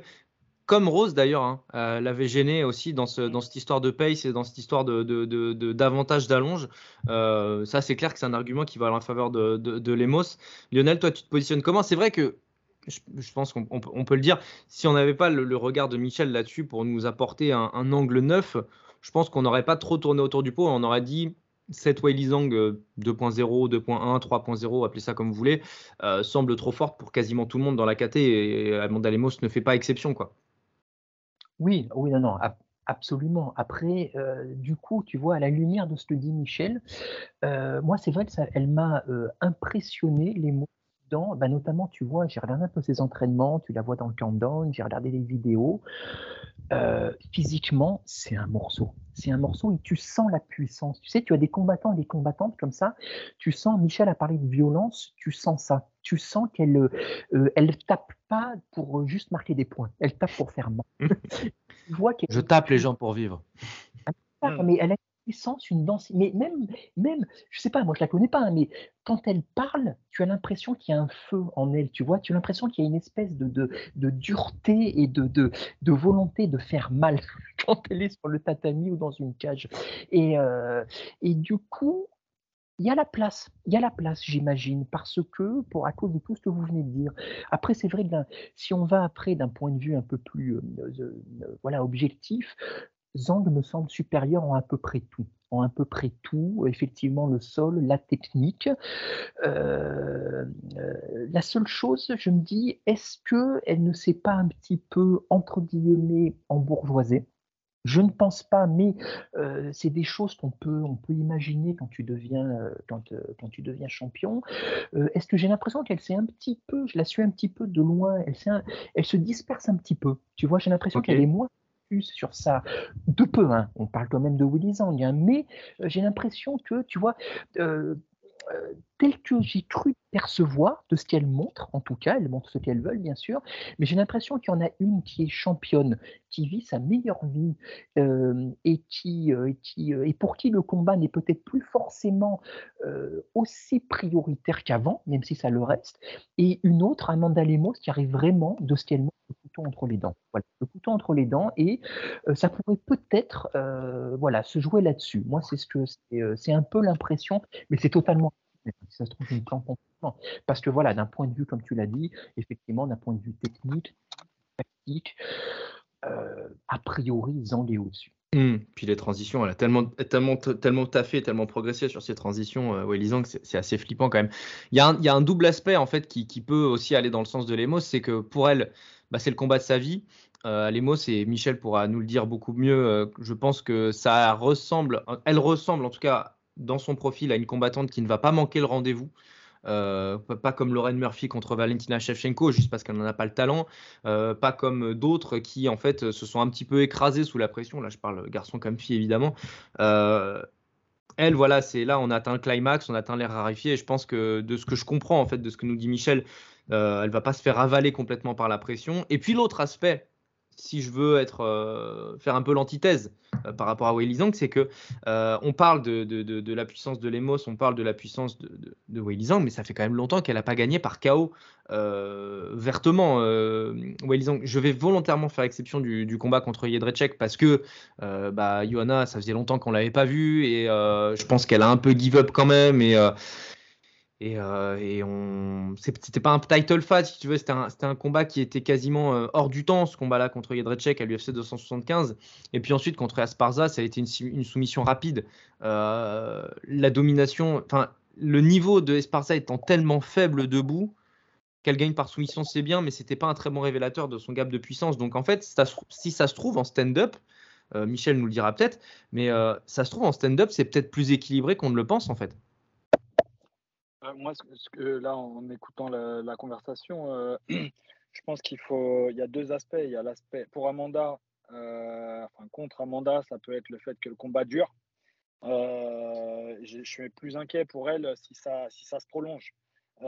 Parce que son profil, pour moi, il est beaucoup plus explosif et on en parlait, c'est de la dynamite. Et le deuxième aspect à surveiller, ça va être peut-être trop de fougue du côté d'Amanda. Elle loupera pas le rendez-vous, elle va arriver à fond, euh, j'en suis quasi sûr. Par contre, peut-être trop même. Et Zhang, euh, avec euh, la calculatrice qu'elle a dans le cerveau, honnêtement, moi, elle m'impressionne. Je, je, je, je, vois Zhang comme ça, si tu veux. je pense que physiquement, elle est prenable. Je pense qu'elle est prenable dans certains secteurs. Mais Zhang, elle a, elle a une tête qui fonctionne super bien. Et, et si elle est focus le jour du match, elle est capable de faire durer et de et d'endormir un peu le truc et de sortir ce qu'il faut au bon moment. C'est un peu comme ça que je le vois. Par contre, si Amanda, euh, effectivement debout sur le striking, arrive à la toucher fort, euh, lui rentre dedans et la secoue vraiment, tu vois, il peut se passer quelque chose. Euh, voilà, pour ajouter un peu l'analyse que j'ai là du, hmm. match. Non, c'est intéressant, hein, Lionel. Je ne sais pas si tu, si tu, veux reprendre le relais, mais, mais ça reste des, des, points de vue ouais, ouais, complètement crédibles. Quoi. Bah, bah, pour, euh, pour, euh, pour prendre votre suite euh, à vous deux, effectivement, pour reprendre ce que tu disais tout à l'heure, on peut imaginer, enfin, c'est une question, hein, je n'affirme rien, mais qu'effectivement, euh, Zand, elle n'a pas été testée, elle n'est pas allée à la guerre vraiment depuis longtemps, comme tu le disais, effectivement, ça fait longtemps qu'elle n'a plus gagné. moi, je suis comme toi, hein, je pense que Johanna, sur le deuxième combat, elle, c'est dur de dire qu'elle up, mais clairement, elle était à moitié pas là. Esparza, elle, était, elle a fait de la figuration. Donc, en fait, est-ce que euh, Zhang, comment va-t-elle réagir si elle se trouve face à, face à qui lui rentre dedans? Voilà, voilà. Est-ce qu'elle est prête pour une guerre totale? Je ne sais pas. C'est, Mais je me dis que c'est le, le profil possible. Il y a toujours une. une ben, on en revient au Duplessis Whitaker récemment, tu vois. non ah, tu vois, même s'il y en a un qui est plus que l'autre, ça reste même des sports de combat. Ça reste deux personnes qui se dessus. Et donc, si on a une qui a la puissance, euh, elle plus talentueuse ou plus technique. Voilà. Et c'est pour ça que c'est intéressant et c'est pour ça qu'on regarde, euh, c'est pour ça qu'on est passionné. En, termes de cardio, euh, en termes de cardio, Michel, elle se place comment, Amanda? Parce que tu, tu, nous parlais donc de sa générosité et de sa force qui va peut-être, euh, bah, peut-être, euh, comment dire, un peu la, la, contrecarrer ses plans. Mais en, termes de cardio pur et dur, elle, est, elle, se, elle se place comment à 36 ans aujourd'hui Je t'avoue que, que de ce que je suis de l'extérieur, parce que j'ai pas les chiffres, tu vois, actuels, et, mais de ce que j'avais vu et, et, de ce que je sais d'elle. Euh, enfin, moi, si j'avais un game plan à faire contre, je, je, je, je ferais durer et je m'ennuierais, tu vois. D'accord. Euh, je, la, je la ferais tourner, je la ferais bouger, je la ferais s'énerver un peu. Et, euh, et, et voilà, j'attendrai un peu pour la, la mettre à mort, entre guillemets, euh, Mm. euh, toute- euh, au sens figuré bientôt, bien sûr. mais mais non, tu vois, c'est le truc, ça va être ça avec elle. C'est que elle a un physique, comme le disait Lionel, elle est hyper puissante, elle est explosive, ça va être une tempête. Et moi, c'est ce que j'ai envie de voir, qu'elle reste dans son secteur et qu'elle, alors sans se livrer, pour pas se faire contrer. Mais si elle arrive à secouer, j'ai envie de voir Zhang secouer face à une vraie fille qui lui rentre dedans et derrière de voir comment ça réagit. Si elle passe ça et qu'elle arrive à s'en sortir, je me dis que Zhang, euh, voilà, c'est, elle a tout. Par contre, euh, Amanda, bah, si elle arrive, elle a- je pense qu'elle peut saisir sa chance là-dessus. Hmm. Après, derrière, ouais, en endurance, je t'avoue que je suis pas certain qu'elle soit, euh, qu'elle soit très très haut dans sa capacité à endurer. Hmm. Ok. Ok. Ok. Ok. ok. Après, je me trompe peut-être. Encore une fois, j'ai pas les chiffres. Je- Ça fait longtemps que je suis pas. Tu vois, dans trois ans, il peut se passer beaucoup de choses. Euh, ça se trouve, elle a bossé ce, ce secteur-là. Elle n'a pas beaucoup communiqué là-dessus. Euh, j'ai pas interrogé ses coachs. Je sais pas où elle en est. Euh, par contre, j'ai vu ce qu'elle faisait euh, dans les autres secteurs et euh, c'est pas mal. C'est costaud. Ok, ok, bah de toute façon, voilà, hein, on, on verra bien, mais c'est vrai que si, si le cardio pouvait être une problématique à 33, on se dit qu'à 36 aussi, tu vois, C'est plus ça. difficile peut-être d'aller gratter euh, des minutes de, de, de vie, voire de survie euh, supplémentaire, quoi. Donc euh, on, va, on va surveiller de toute façon. Et, Ouais. et le der- dernier, dernier aspect, euh, messieurs, c'est euh, aussi le, le- le poids. Euh, pour Amanda, parce que quand je la- je l'ai côtoyée, bah, je sais qu'il y avait quand même un delta. Je ne vais pas demander à combien elle était, mais euh, je sais qu'elle se tire pas mal dessus pour arriver au poids euh, et savoir combien d'énergie elle va laisser, comment elle fait son rebond derrière et euh, est-ce qu'elle a le jus, justement, parce qu'on sait que parfois euh, l'endurance, bah, ça fait défaut après ça. Ouais, ah bah c'est clair, c'est le moins, c'est le moins qu'on puisse dire. On va, on va surveiller aussi, mais bon, sur un title fight, quand même, tu, je pense qu'en termes de motivation pour faire le poids et, et pour même en amont euh, gérer les choses pour ne pas avoir trop de galères à avoir, les choses doivent être bien faites, je pense. Ouais, mais je croyais beaucoup en Michel Pereira, ça va vous faire rire, donc euh, Ah putain, j'ai choisi le contre-exemple. Il a eu quand même le temps de se préparer, il a réussi à louper la pesée, donc et il devrait être motivé quand même, ce type. Eh, lui, on, euh, il y en a, on lui en veut à lui. hein. Michel Ouais, Pereira, lui- t'as déconné. hein. Ouais, ouais, allez, je lui en veux. Ah, franchement, euh, ça valait le coup de faire des marches militaires dans le countdown si c'est pour pas faire le poids. euh, non, non. ouais. Ouais, Il a fait une super prépa, il nous a vendu un truc super. euh, je l'ai vu travailler à l'UFC Institute pour la petite parenthèse, pour te dire que les mecs ont mis les ingrédients normalement et tu arrives à louper ta pesée. C'est pas possible. Putain, trahison quoi. Voilà. Mais bon, Amanda, c'est bon, ça va le faire. On a confiance en elle. Est-ce qu'on passerait pas au main event, messieurs? Allez, Sean O'Malley contre Aljamain Sterling pour la ceinture des bantamweight chez les hommes cette fois-ci. Euh, je, je- je me prends, je sais pas si je suis le seul euh, de, de nous trois, mais je me prends d'une certaine hype et d'un gros intérêt pour ce combat. Euh, tout simplement parce que d'un point de vue euh, peut-être euh, cinématique, on, aurait peut-être du mal à voir Aljamain Sterling l'emporter. Pour autant, j'ai presque envie de, de- peut-être pas envie de mettre en, en favori, mais j'ai presque en plus envie d'y croire pour O'Malley que pour, euh, pour Sterling. Je vais essayer de développer évidemment le propos dans, le, dans, ce podcast et parce que voilà, on est, on est, on est là pour ça. Mais, euh, mais moi, j'ai envie d'y croire euh, en O'Malley par le profil qu'il a, par la rapidité de sa boxe qui est juste extraordinaire et par aussi le taf qu'il a fait. On l'a vu contre Patrian et on l'a vu aussi à d'autres occasions. C'est un, c'est un mec qui parle beaucoup, qui parle quand même moins depuis qu'il est quand même dans les très hauts rankings et qui, qui a gagné sa légitimité, qui est un taffeur de l'ombre, parce que c'est marrant hein, de taper un bang et ensuite de- de- d'envoyer euh, des jabs dans un, mec qui, est sur un scooter, mais, euh, mais c'est un taffeur c'est sûr et certain, et euh, je ne serais pas étonné qu'il arrive avec un très bon game plan et une exécution plutôt de qualité aussi. J'ai envie de voir, j'ai très très envie de le voir ce combat. Lionel, peut-être je vais commencer, je vais commencer par toi, mais comment tu le visualises toi? Quelle est un peu ta grille de lecture sur ce combat qui, qui, je trouve, quand même fait partie des combats qui en l'état sont quasiment l'un des plus difficiles à analyser en amont en fait? Alors, si tu me permets, là, je vais euh, faire parler Michel avant moi, parce qu'on en a un petit peu parlé du et je trouve qu'il a une vision euh, extrêmement intéressante. Eh ben, je t'en prie, vas-y, Michel. Ouais, Mauvais animateur que je suis. je suis comme toi, Clément. Moi, j'ai envie de le voir, ce, ce combat, là, ce match. euh, il me donne vraiment envie. Euh, pour différentes raisons. Euh, O'Malley, euh, je, vais être succinct. Pour moi, c'est euh, il a un truc. Il a un truc au-delà d'un coup d'œil. Il, sent. C'est un mec qui sent le combat, tu vois. Déjà, ça, à la base. C'est c'est le type qui paye pas de mine, mais qui au final, il s'en sort tout le temps et il gagne, tu vois, que ce soit peut-être dans une cage ou à l'extérieur. C'est le genre de type que tu n'aimes pas rencontrer, à mon avis. Ça, c'est la première chose un peu pour, pour poser le, décor. Après, je pense comme toi qui bosse, je pense que c'est un dur. malgré ce qu'il renvoie, les cheveux colorés, quand je l'ai vu arriver, je me suis dit, c'est quoi ce type, tu vois ouais. Tu vois, qu'est-ce que c'est, quoi et au final, euh, bah non, c'est pas un clown, tu vois. Euh, c'est un mec qui, c'est un mec à mon avis qui doit vraiment bosser. Euh, en plus, comme je te dis, il a un fight IQ, il a, il a le QI quoi, du truc. donc, et puis le profil, longiligne, et là, l'opposé quasiment de, de, son adversaire, qui pour moi c'est la brute, c'est, le pur produit physique, tu vois, dans la force, dans la puissance, dans tout ce qu'on peut dégager de, de bestial, si tu veux, euh, dans le combat, quoi, mais dans le, dans le sens euh, noble du terme, quoi. Moi, je suis admiratif des deux, tu vois. Quand je te dis ça me plaît, c'est que les deux me plaisent euh, par leur, leur différence. As le, pour moi, l'autre, c'est un.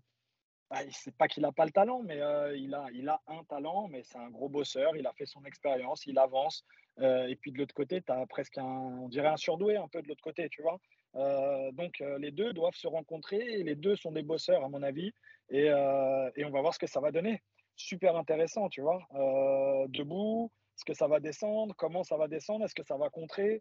Euh, Tu vois, c'est, ça, ça, ça, va être, ça va être super à voir, à mon avis. Parce qu'en plus, hum, d'un côté la boxe de Sterling qui, je trouve, est assez sous-estimée. En tout cas, le striking global en, kick, c'est un peu c'est un peu c'est un, peu un meuble quand même en kick, tu vois. Il a du mal à, camoufler un peu, à feinter. Euh, ça, se voit que c'est pas, c'est pas naturel chez lui. Euh, mais il a un striking qui est pas si moche que ça. On l'avait vu d'ailleurs contre Petrian dans le deuxième combat.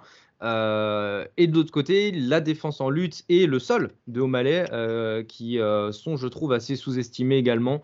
Enfin, si, on écoute les choses de manière stricte, on a l'impression que ça va être un lutteur contre un, contre un striker. Je pense que c'est beaucoup plus complexe ça, et beaucoup plus complexe d'ailleurs que ça. Lionel, je te, laisse prendre la tangente pour, pour évoquer un peu ton point de vue sur ce combat-là. Oh, ben, je pense que je suis un peu comme vous, quoi. Alors moi, spontanément, quand le combat a été annoncé, je me suis dit, bon, Sterling, ça va être facile. Ou, entre, ou en tout cas, sinon facile, du moins, il est, euh, il est juste trop au-dessus, trop fort. Et en fait, plus ça va, plus je vois comme toi des choses, euh, comme vous, des choses euh, que O'Malley peut apporter. Déjà, ce que je trouve intéressant, c'est que sauf erreur, il, ce sera quasiment, tu parlais Clément de, de, de, tout à l'heure pour un combat d'opposition de, style. Là, c'est vraiment une opposition de style et plus encore de physique mmh. que sauf aucun des deux n'a vraiment rencontré. Parce qu'O'Malley, il a réussi, mine de rien, à passer un peu entre les coups des lutteurs. Et là, euh, premier title shot, et on lui donne un pur lutteur en face. Et quel lutteur, quoi. Euh, il vient de la team Serra Longo, donc le mec, il n'y a, a quasiment pas mieux à ce niveau-là. Euh, Michel mettait en avant sa puissance physique. Il est, il est effectivement, Sterling, c'est un laborieux, mais il réussit à tirer 100% parti, vraiment, de son physique et de ses qualités. Mais d'un autre côté, je ne suis pas Sterling ait rencontré un profil comme O'Malley. Et de fait, il n'y en a pas de profil comme O'Malley, tellement il est atypique, comme l'a dit Michel. Et du coup, ça va être très intéressant. Et j'avoue que plus ça va, moins, euh, j'ai de certitude en fait euh, envers parce que même si je mettrais Sterling un peu devant, parce que je le vois, je vois plus d'expérience, plus de puissance, mais comme l'a dit Michel, O'Malley, il a le facteur X. Voilà, il peut faire déjouer n'importe qui. Il a le KO power. Il peut, il peut mettre KO n'importe qui sur un seul coup. Et du coup, ça va être intéressant. Est-ce que Sterling va réussir à s'approcher euh, Est-ce qu'il va réussir à le maintenir en clinch contre le cage Parce qu'au Malais, mine de rien, c'est un morceau aussi. Il cut beaucoup. Euh, il n'est pas mauvais au sol. On sait qu'il a énormément travaillé. Euh, moi, ce que j'ai beaucoup apprécié ces derniers temps, comme tu l'as dit Clément, on l'a pas entendu ces derniers mois. Mmh. Et j'ai trouvé ça très appréciable parce que ça veut dire qu'il bosse. Il a bossé. Il est vraiment... même avant Petrian, hein, si tu te rappelles. Hein. Moins. C'était. Ben, Petroyan, il y avait tellement de bad blood entre les deux. Il y avait un cinéma. C'est vrai, c'était moins. Mais là, je trouve qu'avant Sterling, on l'a quasiment pas entendu. Tu mm. vois Et donc, ça veut dire que le mec, il a charbonné. Il a charbonné je suis vraiment très curieux euh, de voir ce qu'il va amener, tu vois. Parce que Sterling, comme disait Michel, c'est très talentueux, mais c'est aussi, il fait un peu toujours la même chose en fait. Sterling, en fait, on sait à peu près ce qu'il va faire dans le combat. Au Malais, on peut se demander. Et en fait, l'incertitude du combat, vraiment, c'est qu'est-ce que lui va amener. Et c'est ce qui rend vraiment le combat, le combat passionnant, l'intrigue. Il y, a, un aspect que je ne peux pas m'empêcher de, Il y a un double aspect. En fait, il y a une force de l'un et je vais avoir envie de. Je, me languis de voir la réaction de l'autre. La première, bien évidemment, c'est la défense euh, en lutte et la, réactivité, les réactions, les réflexes d'O'Malley lorsque Sterling va vouloir le mettre au sol. Euh, en gros, plus ce sera du close range et plus ça va aller à l'avantage de Sterling, ça on en est sûr. Si ça clinch, euh, O'Malley il est foutu. Si ça va au sol, O'Malley peut s'en sortir, mais moi vraiment c'est les phases de clinch. À mon avis, si ça part en clinch, c'est foutu pour O'Malley. Vraiment, ça, il va, il va plonger en cardio, il va se faire malaxer avec des nids, il va se faire malaxer tout court, euh, il va se faire bully et ça va être compliqué. Si ça va au sol, juste au sol, tu vois, c'est vraiment une, amenée pour euh, aller pour euh, verrouiller une position, peut-être tenter une soumission, peut-être du ground and pound, etc. Je crois en la capacité d'O'Malley d'avoir suffisamment travaillé pour pouvoir se relever et tirer profit de ces situations-là. Et à l'inverse, euh, ce qui va beaucoup m'intéresser, ça va être la capacité, quels sont les réflexes de boxe défensif de Sterling sur notamment l'arme principale de Sean O'Malley, parce que là on parle de défense de lutte, on parle de tout ça, on parle d'un combattant complet plus qu'on le pense, mais la grosse force d'O'Malley, qu'on l'en veuille ou non, c'est son bras arrière. Son bras arrière, il est aussi puissant que rapide, et Dieu sait qu'il est puissant. Euh, il y a encore des vidéos qui tournent récentes de certains de ses entraînements. Le bras arrière de, O'Malley, c'est quand même un truc, euh, ça va aussi vite qu'un boxeur. Hein. C'est du grand n'importe quoi. Euh, donc quand tu as un bras puissant et potentiellement bien set-up, bien feinté, bien camouflé qui t'arrive, comment tu réagis?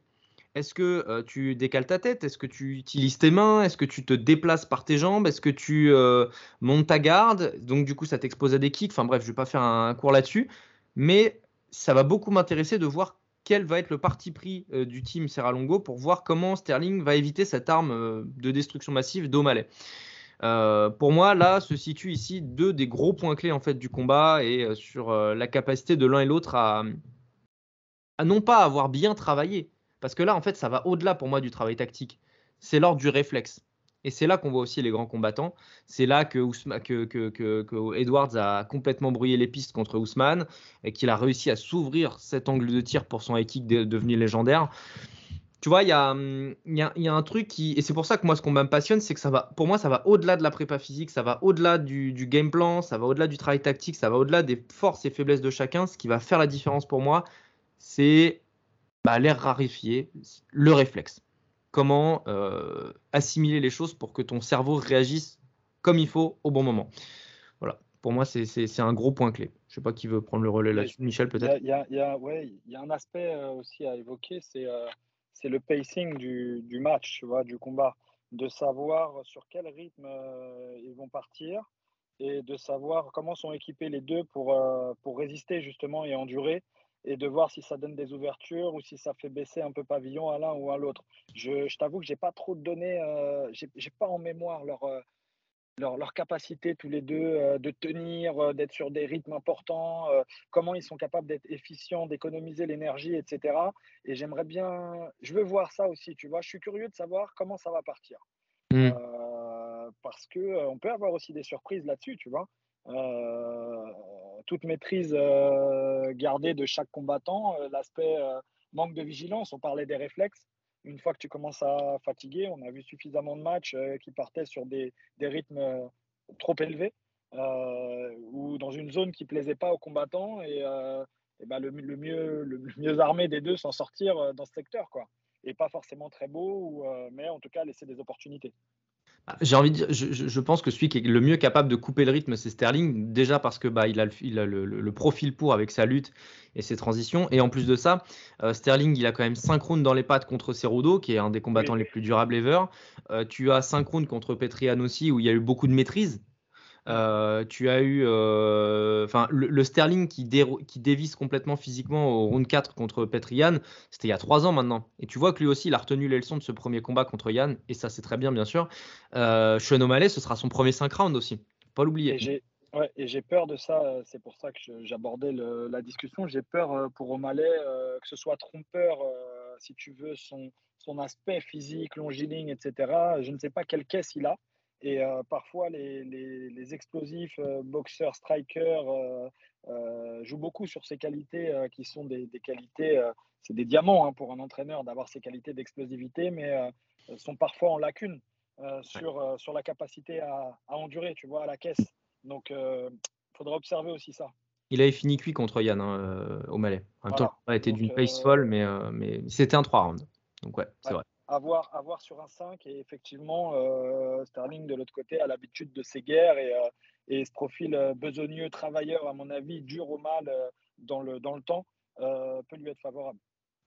Ouais, Lionel, toi, sur, cette, sur ces sujets-là qu'on a pu aborder ah oui, mais absolument. Et en plus de ça, sur ce que vient de dire Michel, Sterling, il n'a pas son pareil pour pourrir un combat dans le bon sens du terme. Tu vois, comme tu disais tout à l'heure, Clément, s'il sent que c'est un peu trop compliqué debout, euh, il a toujours cette possibilité d'amener le combat contre la cage ou au sol, sans même forcément faire de dégâts, mais juste pour couper le rythme et, euh, casser l'initiative de, l'adversaire. concernant O'Malley, alors certes, il était fatigué après Yann, mais il n'y avait que trois rounds, mais c'était trois rounds où il n'y a pas eu de pause de mémoire. Hein. C'était hmm. vraiment trois. Ah non, c'était la, c'était la folie. Yann, euh, quelquefois, Yann a essayé de l'amener au sol ou contrôler contre la cage. Il s'est relevé. Tu vois, Donc moi, je pense qu'il a fait énormément de progrès là-dessus. et il y a quelque chose que je voudrais demander à Michel, en tant que vraiment pur préparateur physique. Moi, je trouve impressionnant la morphologique de O'Malley. Quand il est arrivé, c'était vraiment, c'était une sauterelle. Voilà, c'était vraiment la grande gigue. Euh, et il s'est vraiment étoffé. Et moi, ce que je trouve incroyable, c'est que juste ici, euh, on n'a pas eu, il a réussi à s'étoffer, mais sans perdre de sa vitesse sans perdre de sa puissance, sans perdre de son rythme. Euh, et je voudrais savoir, ouais, qu'est-ce que tu en penses, Michel? Parce que moi, de l'extérieur, je suis vraiment admiratif du travail de sa team à ce niveau-là. Euh, je pense qu'il a le, bon profil euh, pour ça. Alors, euh, je dis pas que c'est trompeur, mais je pense que c'est juste un paquet de fibres, fibres rapides, tu vois, physiologiquement, et que en, s'entraînant correctement sur les différents mécanismes de la force et, l'aspect structurel, pour pas rentrer trop technique, mais tu as différents moyens de prendre musculairement ou en tout cas en force, quel type de force. Et c'est généralement ce genre de profil, lui, c'est un bon répondeur, si tu veux, pour fabriquer du muscle, mais du muscle utile avec de mm. la fibre euh, rapide. Euh, et, visuellement, euh, tu le vois, c'est quand même, il, a, il prend, mais tu as une certaine densité. C'est pas du volume pour du volume. Tu vois mm. C'est un peu cette, cette, tes points de repère, ils sont là. Tu, tu, tu te fais l'œil au fur et à mesure et tu vois que tu as du volume qui est pris. je dis pas que ça a l'air mou ou fake, mais de mm. l'autre côté, tu as des gens qui prennent un peu, tout de suite, ça saute aux yeux, mais il a pris mais c'est vraiment sur la structure du muscle, sur la fibre, tu vois. Donc, mmh. euh, je pense que ça va, euh, ça va plutôt dans ce sens-là pour lui. Donc, je dis pas que c'est facile, hein, mais euh, il a des prédispositions pour avancer là-dessus. Et pour un garçon, plus tu avances dans l'âge, plus tu, tu, te poses physiquement. Donc, s'il a l'entraînement adéquat, il n'y a pas de raison, ça marche bien. Au contraire, il va se bonifier et il va être de plus en plus dangereux. Ouais. Et du coup, tu l'imagines possiblement encore prendre du poids euh, dans le futur et monter de catégorie? Il est 1m80 quand même, qui est grand pour un bantam. Ouais, mais je pense que c'est son. Enfin, moi, je l'aime bien là, quoi. Euh, je le trouve bien dans cette, euh, à cet endroit-là. Alors, il a quel âge au Malais? J'ai même, pas son. Je crois qu'il doit avoir 27, 28 ans, je crois. Je vais regarder. C'est ça, ouais, ouais, ouais, 28, je crois, ouais, absolument. Ouais, 28, franchement, non, je le vois, je, le vois. Moi, en tout cas, je le, je le vois là. Il faut que je, je, le vois évoluer un petit peu encore, voir comment sa carrière évolue. Mais euh, je trouve qu'il est bien à sa place. Et justement, ça lui donne, euh, une, particularité dans cette KT. il va bien là, quoi. Il pose des problèmes un peu, tu vois, un peu comme une, une araignée, un peu, quoi. Mais qui, a, qui, a, du. Qui a, je pense que c'est des arguments pour lui, tu vois. son allonge, il a, en plus, il a un bras arrière, comme vous l'avez dit, qui fait super mal. Il peut encore améliorer sa boxe s'il a besoin. Euh, et il sera, voilà, non, il est bien là. Alors après, oui, il faut voir euh, comment lui prend du poids et comment il vit euh, la suite. J'ai aucune idée de d'où il part là avant son régime et, et, à combien il est avant et où ils en sont, tu vois. ça, j'ai pas les billes, mais je vais creuser, je regarderai. Mais moi, je le vois, je l'aime bien là en tout cas. Ouais, moi aussi. par rapport à sa boxe, tiens, je me, je me dis qu'il il gagnera peut-être en boxant plus en crochet. C'est quand même un mec qui boxe beaucoup en ligne. Ouais. Donc attention à ça parce que ça, peut, ça peut fausser un peu la grille de lecture sur sa qualité de boxe aussi, de ne pas, de pas trop varier les, les, points de chute. faut voir. Ouais, Clément, je, je, vais, je vais dans ton sens. Il a un truc, et je le vois moi régulièrement, que ce soit chez les amateurs ou chez les pros, tu as des, des types qui sont super bien câblés euh, pour envoyer ce bras arrière ou un bras avant. Ils le font à merveille et ils sont surtout dans le bon timing et ça rentre. Ça rentre à chaque fois, mais euh, ça reste limité. Donc ça impressionne beaucoup parce que euh, ben, on sait qu'il va le faire, mais il le fait toujours dans le bon timing et ça rentre. Par contre, je pense que plus le niveau va augmenter ou plus on va le connaître, plus il peut y avoir un plan opposé en face à ça. Quoi. Donc il faut faire attention aussi. Par contre, c'est vrai que ça fait briller les yeux quand, euh, quand ça rentre et quand c'est exécuté. Ça va tellement vite, c'est tellement beau. Euh, que, euh, mais voilà, il va falloir, comme on dit, étoffer, la palette peut-être. Ouais, complètement. Complètement, complètement. Bon bah écoutez messieurs, je pense qu'on a fait le tour. comme j'ai l'habitude de le dire quand, on, quand, on, quand il s'agit d'une preview, Lionel, je, je, je, me suspends à ton, à ton jugement, mais je pense qu'on a, on a tout évoqué en, de fond en comble. Hein. Absolument. Non, non, mais si on devait, je pense, euh, euh, résumer ce combat, ce serait vraiment, en recoupant tous vos arguments et ce qu'on en pense des deux, euh, ce serait, voilà, quoi, c'est le, le combat du, du pas du laborieux, mais du métronome, mmh. Et il faudrait vraiment qu'O'Malley arrive et réussisse à, en fait, à le perturber, tout simplement. Voilà. Mmh. De la que euh, Amanda Lemos va devoir rentrer dans Willy Zhang, elle, au niveau de la brutalité. Euh, moi, j'imagine vraiment, il va falloir que O'Malley euh, dérègle la machine, en fait. Voilà. Et il en a la possibilité, vraiment. Voilà. Donc, euh, mais voilà, c'est passionnant, passionnant de par son intrigue et, et puis les deux, quoi. C'est pas rêver mieux, quoi. Et une question subsidiaire qui aura le plus gros cœur de champion aussi? Qui aura le, plus de cœur et le plus de, volonté de soit défendre, soit de ravir cette ceinture? J'ai hâte de voir ça.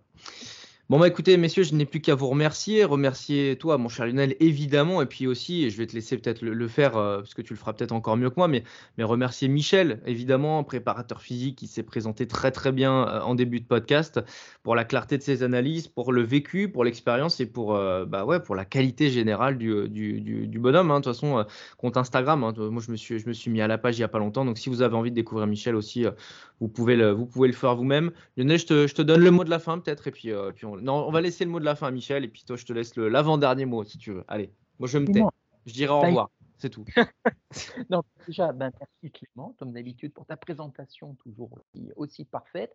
Euh, ben, et puis merci Michel, surtout vraiment merci beaucoup euh, de ton expertise, de ta pertinence. Non pas de j'en douter, mais voilà, ça a dépassé mes espérances. Et euh, moi, ben, je te l'ai déjà dit de toute façon, et j'en avais parlé à Clément.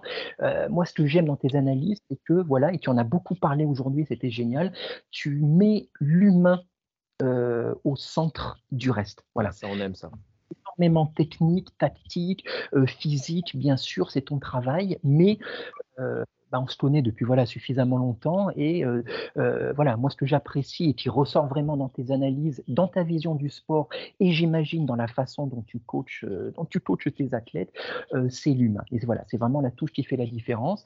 Et sinon à un, autre niveau juste subsidiaire vu que Clément l'a indiqué, il y a Saladin Parnas qui combat ce week-end. Oui. il a euh, moi, je l'ai jamais vu aussi affûté.